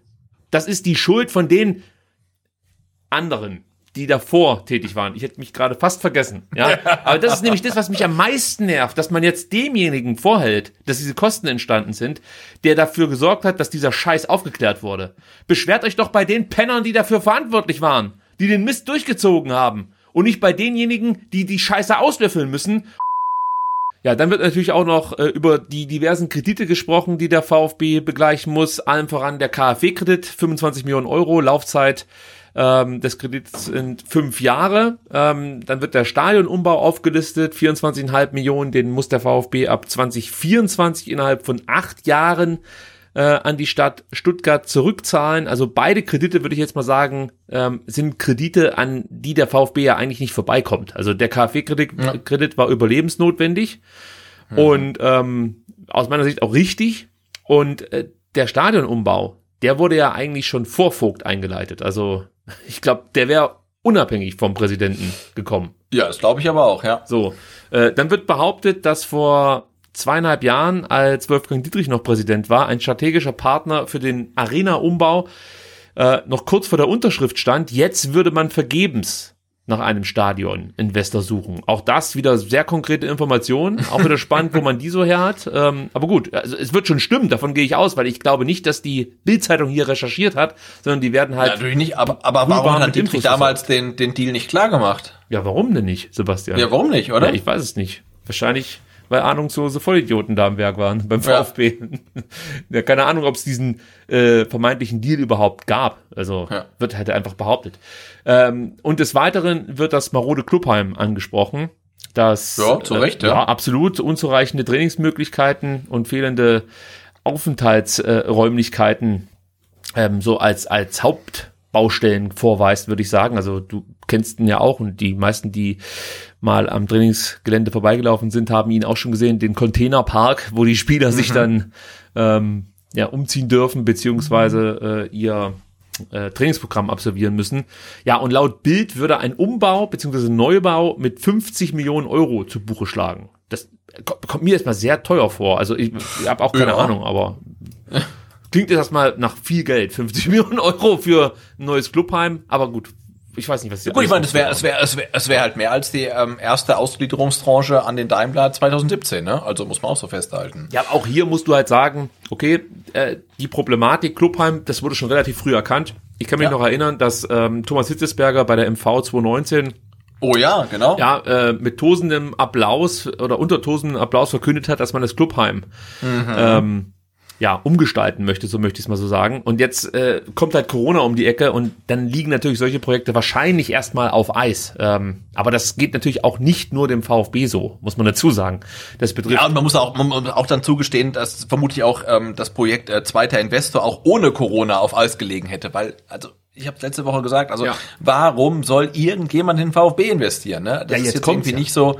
Ja. Ja. Jetzt kommt, jetzt muss ich dich Ja, komm, unterbrechen. Den besten Okay. Punkt nimmst du ja schon vorweg.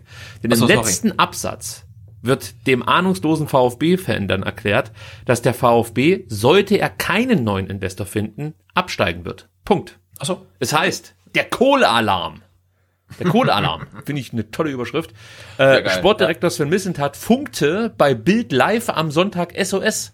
Ein weiterer Investor ist unabdingbar. Sonst muss der VfB seine Finanzkrater mit dem Tafelsilber stopfen. Stars wie Borna Sosa, Orel Mangala, Sascha Kalajdzic, Wataru Endo oder Silas Katompa im Wumpa müssten verkauft werden. Der nächste Abstieg wäre wohl vorprogrammiert. So. Und da denke ich mir so, vielleicht sollte Sven Missentat mal in Mainz und Freiburg nachfragen, wie die das so machen. Denn die dealen seit Jahren mit diesem Problem und lösen es herausragend. Und zwar über gute Jugendarbeit. Also hat vielleicht der Adrian doch einen Punkt, wenn er die Transferstrategie hinterfragt. Aber das ist auch wieder ein anderes Thema. Wir müssen es nicht wieder aufmachen. Aber Nee, aber, aber klar, aber allein die Namen, die du aufzählst, ne? Also ähm, Borna Sosa, Mangala, Kalajdzic, äh, Endo äh, und äh, Silas äh, sind ja vermutlich ein Vielfaches ähm, de- der Ausgliederungskohle an den Daimler, ja, und das ist ein nachhaltiges Modell. Du kaufst äh, gute, entwicklungsfähige Spieler, machst sie besser und verkaufst sie teuer. Ähm, aber diese 11,25 Prozent an den Daimler, die verkaufst du nur einmal, ja, und da muss man sich echt überlegen, also was ist denn das nachhaltige System für die Zukunft. Junge Spieler kaufen, besser machen, verkaufen oder einmalig Anteile ähm, verticken. Und ich glaube, ähm, er das System hat, also genau das, was er macht, ist das nachhaltige System und nicht irgendwie ähm, den Verein verscherbeln. Ja, sehe ich genauso. Äh, nur das Ding ist, was mich jetzt wieder irritiert, ist, dass Missentat diese fragwürdige Bühne dazu nutzt, um seine Wünsche der Öffentlichkeit mitzuteilen und damit indirekt den Druck auf den Aufsichtsrat erhöht. Ja. Sowas ist meine Meinung, macht man nicht. Das sind fast schon Diffamierungsversuche in Richtung Vogt und Adrian. Das geht Ja, ja. einfach nicht. Es geht nicht. Und das ist eindeutig, das, das, äh, nee, ist nicht eindeutig, aber es, es deutet halt vieles darauf hin, dass die Bild-Zeitung hier sehr gute Kontakte gerade aktuell pflegt. ja, ja.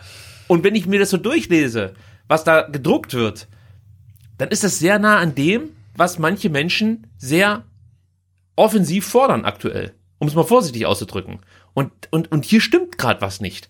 Hier, hier stimmt einfach die Herangehensweise von einem äh, sehr geschätzten Sportdirektor, finde ich, Mhm. aktuell nicht. Das ist schlechter Stil. Das macht man so nicht. Also ich verstehe Nee. viele Punkte, aber du gehst nicht zur Bildzeitung und Nein. ziehst dir so eine Nummer durch. Nein, du gehst niemals zur Bild-Zeitung und ich habe da tatsächlich auch das Gefühl, ähm, dass dann dem geschätzten Sportdirektor die Agenda wichtiger ist als die Haltung und das ähm, kann ich nicht befürworten und ähm, ich würde dann wirklich allen ähm, Beteiligten empfehlen, lieber miteinander zu reden ähm, als über die Medien und wirklich schon gar nicht und niemals über die Bild-Zeitung und überhaupt gar niemals, niemals, niemals mit Alfred Draxler. Also das geht gar nicht. Also da kriege ich echt Ekelherpes. Ne? Also da, das kannst du nicht machen. Also wirklich, ich wünsche mir, dass kein Verantwortlicher vom VfB, ich wiederhole es nochmal, mit Bild TV spricht. Ich habe damals, glaube ich, schon wirklich äh, Pickel bekommen, als äh, Thomas Hitzesberger irgendwie ein Bild-Tweet retweetet hat mit dem Kommentar, endlich sag mal mal die Wahrheit. Das ist eklig, ne? Das geht gar nicht. Also da, da, da, da bin ich echt allergisch. Also da, da, das geht nicht. Ne? Löst das anders bitte. Und ich wünsche mir, dass ich komplett falsch liege mit meinem Verdacht und äh, Sven Missentat einfach ganz normal nur äh, Interviews gibt. Zu, zu, zufällig, dem Zufällig. Draxler irgendwo in der Kneipe begegnet ist. Ja, ich Nee, aber all das, was jetzt in den letzten Wochen passiert ist, es, es ist halt kein Zufall. Und die Namen, die, ich sag's Nein. nochmal, die da auf einmal aus Versehen von irgendjemandem wurden die durchgestochen. Wir wissen es nicht. Ja, Drei ja. Tage später kommt das Interview, wo sich darüber beschwert wird, wie kommen denn die Namen zur Bildzeitung? Und dann gibt es was, fast in, im Drei-Tage-Rhythmus neue exklusive Informationen mit wirklich Ja. auch heiklen äh, Informationen Ja, aus und dem durchgetaktet und überhaupt. Dann taucht der Sportdirektor bei Bild TV auf einmal auf, um über sein Befinden Auskunft zu geben, Leute. Also äh, und dazu kommt diese Bildzeitung, ja, hat sich mit ich erinnere da nur an den sehr schmutzig geführten Präsidentschaftswahlkampf, ja, wo du immer wieder lesen musstest, was Vogt denn alles so falsch machen würde oder eben was er überhaupt nicht machen würde und so. Und vieles davon war halt einfach nur Bullshit, ja. Und dann die Aktion, die Benny Hofmann ja in seinem ähm, äh, Buch Kapital oder Kurve beschrieben hat, als ein Bildredakteur Klaus Vogt mehr oder weniger bloßstellen wollte mit absolut falschen Anschuldigungen. Also diese Nummer, die geht ja jetzt schon seit ein paar Jahren so. Und dass sich dann irgendjemand, um es mal vorsichtig auszudrücken, mit denen ins Bett legt, ist, tut mir leid, widerwärtig. Tut mir leid, da habe ich kein Verständnis für. Egal, was für geile Spieler mir irgendjemand nach Stuttgart holen Ja. kann, das ist es mir nicht wert. Nee. Aber gut, vielleicht bin ich denn beim falschen Verein. Kann ja auch sein. So. Ja. Also, U19, U21, die machen mir noch Spaß, beziehungsweise die U21 nicht so sehr. Das Gute zum 50% Schluss. davon, ja. Ja, denn die verloren am Freitagabend mit 0 zu 2 ähm, in Hoffenheim, Sebastian. Eckloff spielt in der Halbzeit, ähm, Quall Ja. spielt in der Halbzeit, das half alles nichts. Polster und Bennett wurden nach 70 Minuten eingewechselt. Auch das half nichts mehr. Und der VfB 2 steht wirklich unten drin, kommt nicht so richtig weg. Ähm, 23 Punkte jetzt nach 20 gespielten Spieltagen. Rot-Weiß Koblenz hat noch ein Nachholspiel. Sonnenhof Groß Asbach sogar noch zwei. Die lauern direkt hinter dem VfB. Es sind aktuell ja schwere Zeiten für die zweite Mannschaft des VfB Stuttgart. Hast du irgendwas mitbekommen von dem Spiel gegen? Ich habe die Tore angeguckt, ähm, teilweise nicht so wirklich gut verteidigt leider. Ja. Ähm, und ja, und Hoffenheim war jetzt auch kein Highflyer in der Liga, sondern wirklich Tabellennachbar. Äh. Ja. ähm, und haben jetzt gleich ziehen können, also standen sogar hinterm VfB. Ähm, ja, das war kein Spiel. Also ich habe tatsächlich nicht alles gesehen, aber ich habe die Tore gesehen und ähm, das war vom VfB 2 dann ähnlich lasch verteidigt wie von der ersten Mannschaft. Also mh, schwierig, ja. Und jetzt stehen noch mal zwei ganz wichtige Spiele an, die letzten zwei in diesem Jahr. Einmal gegen Hessen Kassel, die stehen aktuell auf Platz 10 mit 26 Punkten. Im Fall der Fälle, der VfB gewinnt das Spiel, könnte man mit äh, Hessen Kassel punktetechnisch gleichziehen und dann spielt man auch noch gegen Astoria Waldorf. Die ähm, sind einen Platz aktuell hinter dem VfB Stuttgart und haben einen Punkt weniger. Also auch hier wäre ein Sieg halt brutal wichtig. Also ich hoffe und wünsche mir auch, dass Frank Fahrenhorst und seine Truppe jetzt äh, vielleicht schon nochmal vier Punkte holen können aus den letzten beiden Partien. Also drei müssen es mindestens sein, weil sonst wird's auch hier Ja. sehr ungemütlich. Da lege ich mich jetzt schon fest. Ja, vor allem, wenn man sich überlegt, dann ähm, zum Rückrundenauftakt beziehungsweise nach der Winterpause am 12.2. spielt man gleich gegen Mainz 2. Äh, die stehen aktuell ganz oben in der Tabelle, nur mhm. ein Punkt hinter Offenbach. Also das wird dann auch gleich wieder ein hartes Brett, das man bohren muss. Puh, also puh, U21 hat, glaube ich, noch ein spannendes ähm, Halbjahr vor sich. Also man muss ja, absolut. Äh, vor allen Dingen, da habe ich ganz aktuelle Informationen, ähm, findet das Heimspiel ähm, gegen ähm, Hessen-Kassel dann am kommenden Samstag auch ohne Zuschauer statt, genauso oh, wie das Pokalspiel der U19 gegen Fortuna Düsseldorf. Ähm, ja, äh, dies, das, Corona.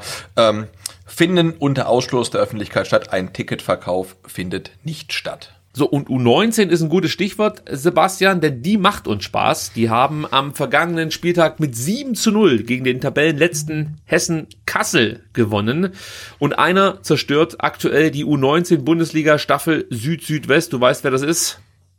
Ja, natürlich ist es ähm, Thomas Castanaras, ähm, der äh, den Torreigen eröffnet durch einen Elfmeter, der erstaunlicherweise nicht durch Alexis TBD ähm, verursacht wurde, weil der bei der ersten Mannschaft war. Ähm, aber er, er schießt in der 22. Ähm, Minute das 1 zu 0 und äh, knipst dann nochmal in der 53. und schließt dann auch das ganze Ding nochmal ab in der äh, ich kann es gar nicht lesen, 83., 89. 88. Und, macht das 6. 88. Genau. okay, und äh, macht da das Ding nochmal zu ähm, mit, mit, mit einem Hattrick und ja, Thomas Castanaras ähm, ja, äh, zerballert tatsächlich gerade die komplette U19-Liga, muss man so sagen. Ja, übrigens, äh, habe ich ja gerade gesagt, Casanaras traf in der 88. Zu, zum 6-0 und habe mich sehr gewundert. Stell genau, wo ist das 7-0? Ja, der, der Kicker hat dem VfB zweimal ein 3-0 gegeben. Einmal Casanaras 53. und einmal Raul Paula ähm, ja, in der 60. dann noch, noch mal 3-0. Ja, ich wollte sagen, das stimmt irgendwas nicht. Ne? Und auch das, das Tor das, von Paula war so geil. War super, oder? Ja, ja, das war großartig. Ja. Das war fantastisch. Ich habe auch, auch, nur die NLZ-Torparade gesehen, aber da war schon, waren schon ein paar schöne Buden dabei. Also die haben ähm, Kassel wirklich äh, ja nach allen äh, äh, Regeln der Kunst zerlegt. Ja, so sieht's aus. Und Casanaras, du hast ihn schon angesprochen, ja, einfach äh, unglaublich, was der Typ gerade abreißt. 15 Tore und zwei Vorlagen in zwölf Spielen. Zweiter Dreierpack in dieser Saison für Thomas Castanaras. Den anderen hat er gegen Frankfurt erzielt. Und zum sechsten Mal, ja, hat er zwei oder mehr Scorerpunkte in einem Spiel erzielt. Und das an zwölf Spieltagen. Also das ist unfassbar, diese Quote. Und ähm, dazu kommen ja auch noch drei Tore und zwei Vorlagen in zwei Spielen äh, im DFB-Pokal der Junioren. Also äh, was der hier abrockt, ist unfassbar. Man fragt sich natürlich schon, ähm, wäre das vielleicht nicht ein Kandidat ja, für, ja, die, ja, für die erste Mannschaft? Ähm, ich bin mir nicht hundertprozentig sicher, muss ich ehrlicherweise sagen. Denn was mich noch so ein bisschen irritiert, waren die Auftritte äh, für die U21. Hier muss ja, man. stimmt. Man muss wirklich dazu sagen, klar, ähm, die sind die haben momentan vielleicht auch andere Probleme, als Castanaras nach oben zu bringen, um das mal so zu sagen. Aber ich fand ihn da nicht so durchsetzungsstark, wie ich es gerne sehen würde von einem aufstrebenden Talent. Also ich finde, da hat ihm TBD ein bisschen was voraus, aber die Scorer sprechen halt eine deutliche Sprache. Ja. Also ich gehe Aber sagen wir mal so, ähm, Castanaras in U21 war ungefähr so auffällig wie TBD in der ersten Mannschaft. Ja, ja, ja, würde ich so stehen lassen. Aber ja. wer weiß, wie es wäre, wenn er ähm, noch weiter oben eine Möglichkeit ja. bekäme. Also ich würde mich freuen, wenn er zumindest jetzt mal ähm, bei der, bei der ersten Mannschaft mittrainieren dürfte. Vielleicht nicht unbedingt regelmäßig, aber häufiger als es bislang der Fall war. Ich meine, er war sogar schon mal dabei, aber ich kann, ich, ich kann auch jetzt falsch liegen, aber ich meine, er war schon mal dabei. Ähm, und ich würde es mir wünschen und ich würde mich für ihn freuen, wenn er vielleicht äh, regelmäßig die Möglichkeit hat, dienstags dann äh, oder montags, je nachdem, wie das Training ähm, angesetzt wird, äh, mit der ersten Mannschaft mitzutrainieren, um sich da zu zeigen und natürlich auch um zu lernen, muss man dazu sagen. Also ja, genau. Man hat das Gefühl, dass von Spielern wie Halmadi Al Gadoui. Man, ja, aber warum nicht? Aber man hat ja, das klar, Gefühl, also der, der ist abgezockt, ne? Also ja, ja. Man, man hat also das Gefühl, dass für Castanaras vielleicht äh, die Regionalliga ähm, fast schon einen Sprung zurück ist. Also ja. auch wenn er sich da jetzt nicht so richtig körperlich bislang ja in Szene setzen konnte, um es mal so zu sagen. Aber äh, ja, also ich, ich, ich weiß auch nicht, ob das die Spielweise der U21 aktuell so zu ihm passt. Schwer zu sagen. Also Casanaras gefällt mir bei der U19 so gut, dass ich mir einfach wünschen würde, dass er diese Qualität sich beibehält und dann irgendwann ja. für die erste Mannschaft ähnliche ähm, Rekorde bricht, wie das aktuell in der Bundesliga in der U19-Bundesliga-Staffel Süd-Südwest der Fall ist. So, Nürnberg. Genau, genauso, genauso erstaunlich wie die, genau, Nürnberg hast gesagt, genauso erstaunlich wie die Leistung äh, von äh, Thomas Castanaras ist ja auch, dass der VfB, äh, die VfB U19 äh, nach elf Spielen mit acht Siegen, zwei Unentschieden und nur einer Niederlage und mit einem Torverhältnis von 34 zu 9, also plus 25, äh, nur auf Platz zwei der U19 äh, Bundesliga-Tabelle steht, weil Nürnberg tatsächlich mit einem Spiel mehr äh, fünf Punkte mehr hat. Ne? Also die, die rocken das auch irgendwie extrem da. Ja, die hatten jetzt Probleme am vergangenen Wochenende gegen den Tabellenvorletzten Saarbrücken, konnten da mit 1 zu 0 gewinnen, aber man hat eben das Spiel gewonnen.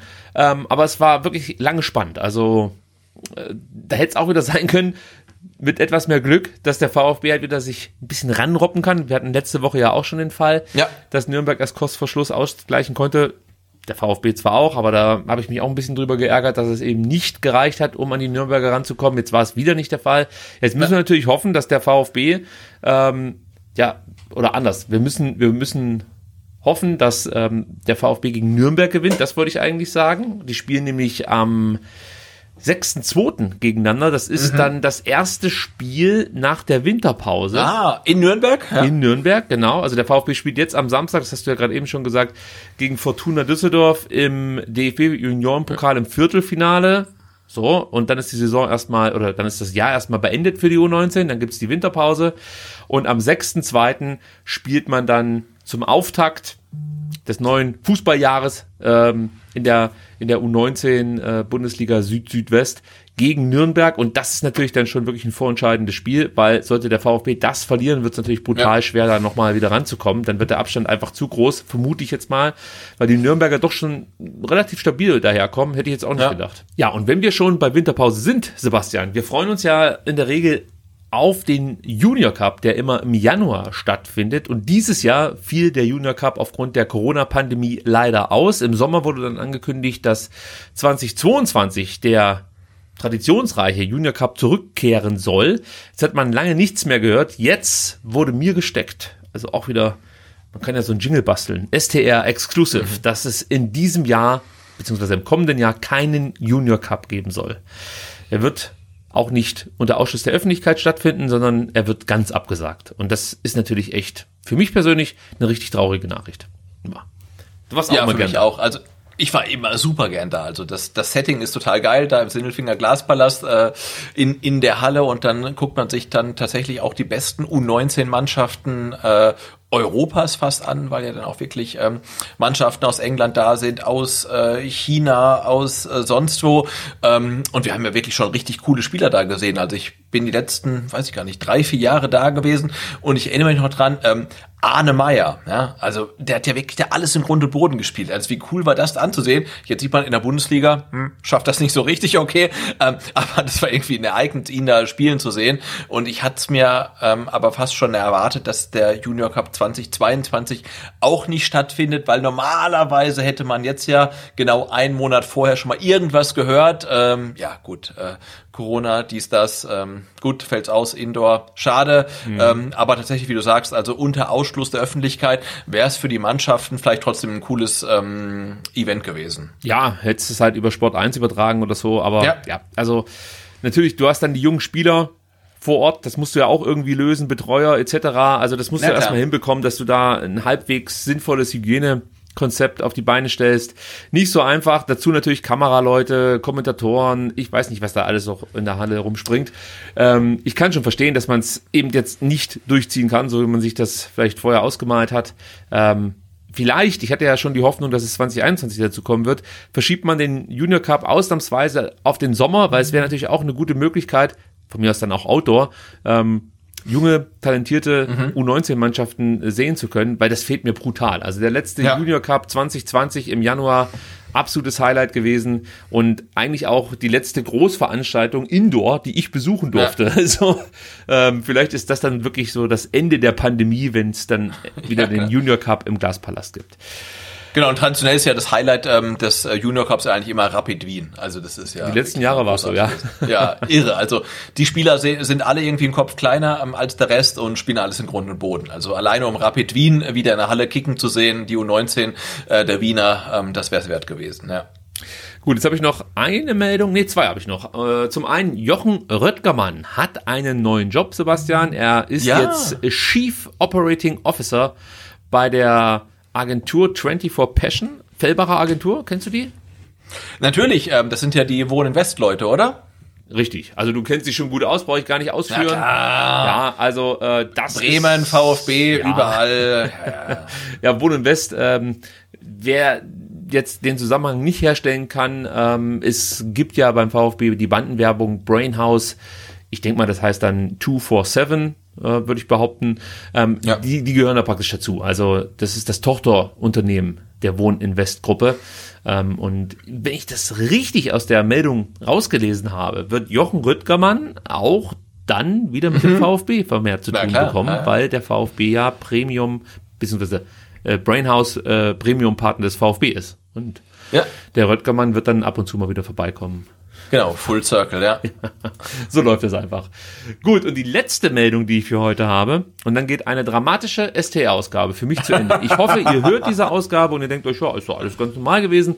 Äh, für mich war es die Hölle. Also abgesehen davon, dass die Woche extrem anstrengend beruflich war, aber ich möchte euch hier nicht das Ohr voll heulen, wurde ich hier die ganze Zeit torpediert von zwei kleinen Geschöpfen, die mir das Leben wirklich zur Hölle machen aktuell namens Claudia und Klaus. Zur Strafe sperre ich sie, glaube ich, nachher mit Olaf in den Käfig und wir gucken mal, wer der Stärkere ist bis morgen früh. Na gut, also Genau, aber, aber äh, muss vielleicht noch kurz klarstellen, dass äh, Claudia und Klaus nicht äh, deine Frau und dein Sohn ist. das wäre natürlich spektakulär. Ich lasse es einfach mal offen. Ähm, gut, letzte Meldung für heute. Ihr müsst noch was tun und zwar müsst ihr auf rookie-award.com gehen und dort für Hiroki Ito abstimmen, denn Ja, der oder wie ich ihn nenne, Hiruki Ito. So, also du hast dir wahrscheinlich den Has- Hashtag für Vertikalpass schon ähm, sichern lassen. Ja, also er steht zur Wahl äh, und die anderen sind uns eigentlich komplett egal, muss man an der Stelle sagen. Wir wählen Ito und wie gesagt, rookie-award.com. Man muss ja auch, äh, auch mal feststellen, also wie schlecht waren denn die Rookies, äh, wenn äh, Daniel Mahlen in der Auswahl ist, oder? Ja, der hat schon performt jetzt zuletzt. Also, ja, nur gegen VfB, oder? Nee, nee, der hat davor äh, in der Champions League getroffen, danach hat er wieder getroffen, Tore vorbereitet. Also das war Ja, aber es ist ja der Bundesliga-Rookie, also Champions League zählt da nicht. Ja, du merkst doch, wenn ich die Spieler oder die Players to Watch durchgehe, dass es bei vielen Vereinen echt schwer ist, überhaupt mal einen 20-Jährigen zu finden. Also, Ja, das, das stimmt natürlich, ja. die einen haben ganz viele davon, vielleicht zu viele, die andere, die andere Mannschaft hat überhaupt keinen. ähm, ja, also, wie man es macht, Sebastian, wie man es macht. Gut. Ja, wählt Ito, ja. Wählt Ito, rookie-award.com. Ich wähle jetzt definitiv äh, die Nachtschicht fürs Schneiden, denn heute gibt es so viele K Kapitelmarken, die ich hier noch bearbeiten muss. Äh, könnte gut sein, dass diese Folge erst am Donnerstag bei euch erscheint. Sollte das der Fall sein, ist mindestens ein Hase äh, hier aus dem Dachfenster geflogen. Das kann ich euch garantieren. Gut, also Das macht's nicht. Also ihr, unsere Hörer sind immer noch traumatisiert wegen der wegen der Mäuse. da kann also, ich ja nichts dafür. Das ist die Natur, Sebastian. Das ja, nein, die durch. Hasen, die Hasen müssen leben. Ich sag nichts dazu. Irgendwann sind sie halt weg. Nein, natürlich nicht. Es sind die Hasen meiner Tochter. Natürlich Ja. werde ich die nicht opfern. Ist doch klar. Mensch, macht euch keine Sorgen. Äh, Also wenn die natürlich äh, abhauen aus Versehen, ja, dann kann ich nichts machen. Aber wenn Durchs Dachfenster, ja, durchs ja. Dachfenster. Aber nein. Äh, guck mal, jetzt sitzt die Claudi neben mir hier, also unten auf dem Teppich, guckt mich wirklich gerade an und kaut dabei einen Grashalm. Also wenn man So. das Bild jetzt sehen könnte, dann wisst ihr, warum es mir so schwer fällt, auf diese Hasen wirklich richtig sauer zu sein. Es sind einfach schon sehr niedliche Hasen, muss man sagen. Und äh, sie erweichen dann immer wieder mit ihren süßen Blicken mein Herz. So. So. Ähnlich wie äh, hier der Mafropanus. Der, äh, dem kann ich nie böse sein, wenn er schlecht spielt. Der muss mich nur angucken und dann schmelzt sich schon wieder dahin. Das ist eine andere Ja, das ist Geschichte. richtig, ja. Die bearbeiten wir nächste Woche. Ich verspreche euch, bis dahin bin ich kognitiv zumindest mal äh, wieder auf dem Damm. ähm, und dann gibt's auch wieder eine normale ST-Ausgabe. Gott sei Dank warst du dabei, Sebastian. Du hast das Ding hier gerettet. Danke dafür. Vielen Dank, ja, ja. Ich freue mich dann auf nächste Woche. Ich gehe davon aus, dass du wieder, äh, wie sagt man, mein, mein Rettungsring bist, der mich hier durch diese Sendung zieht.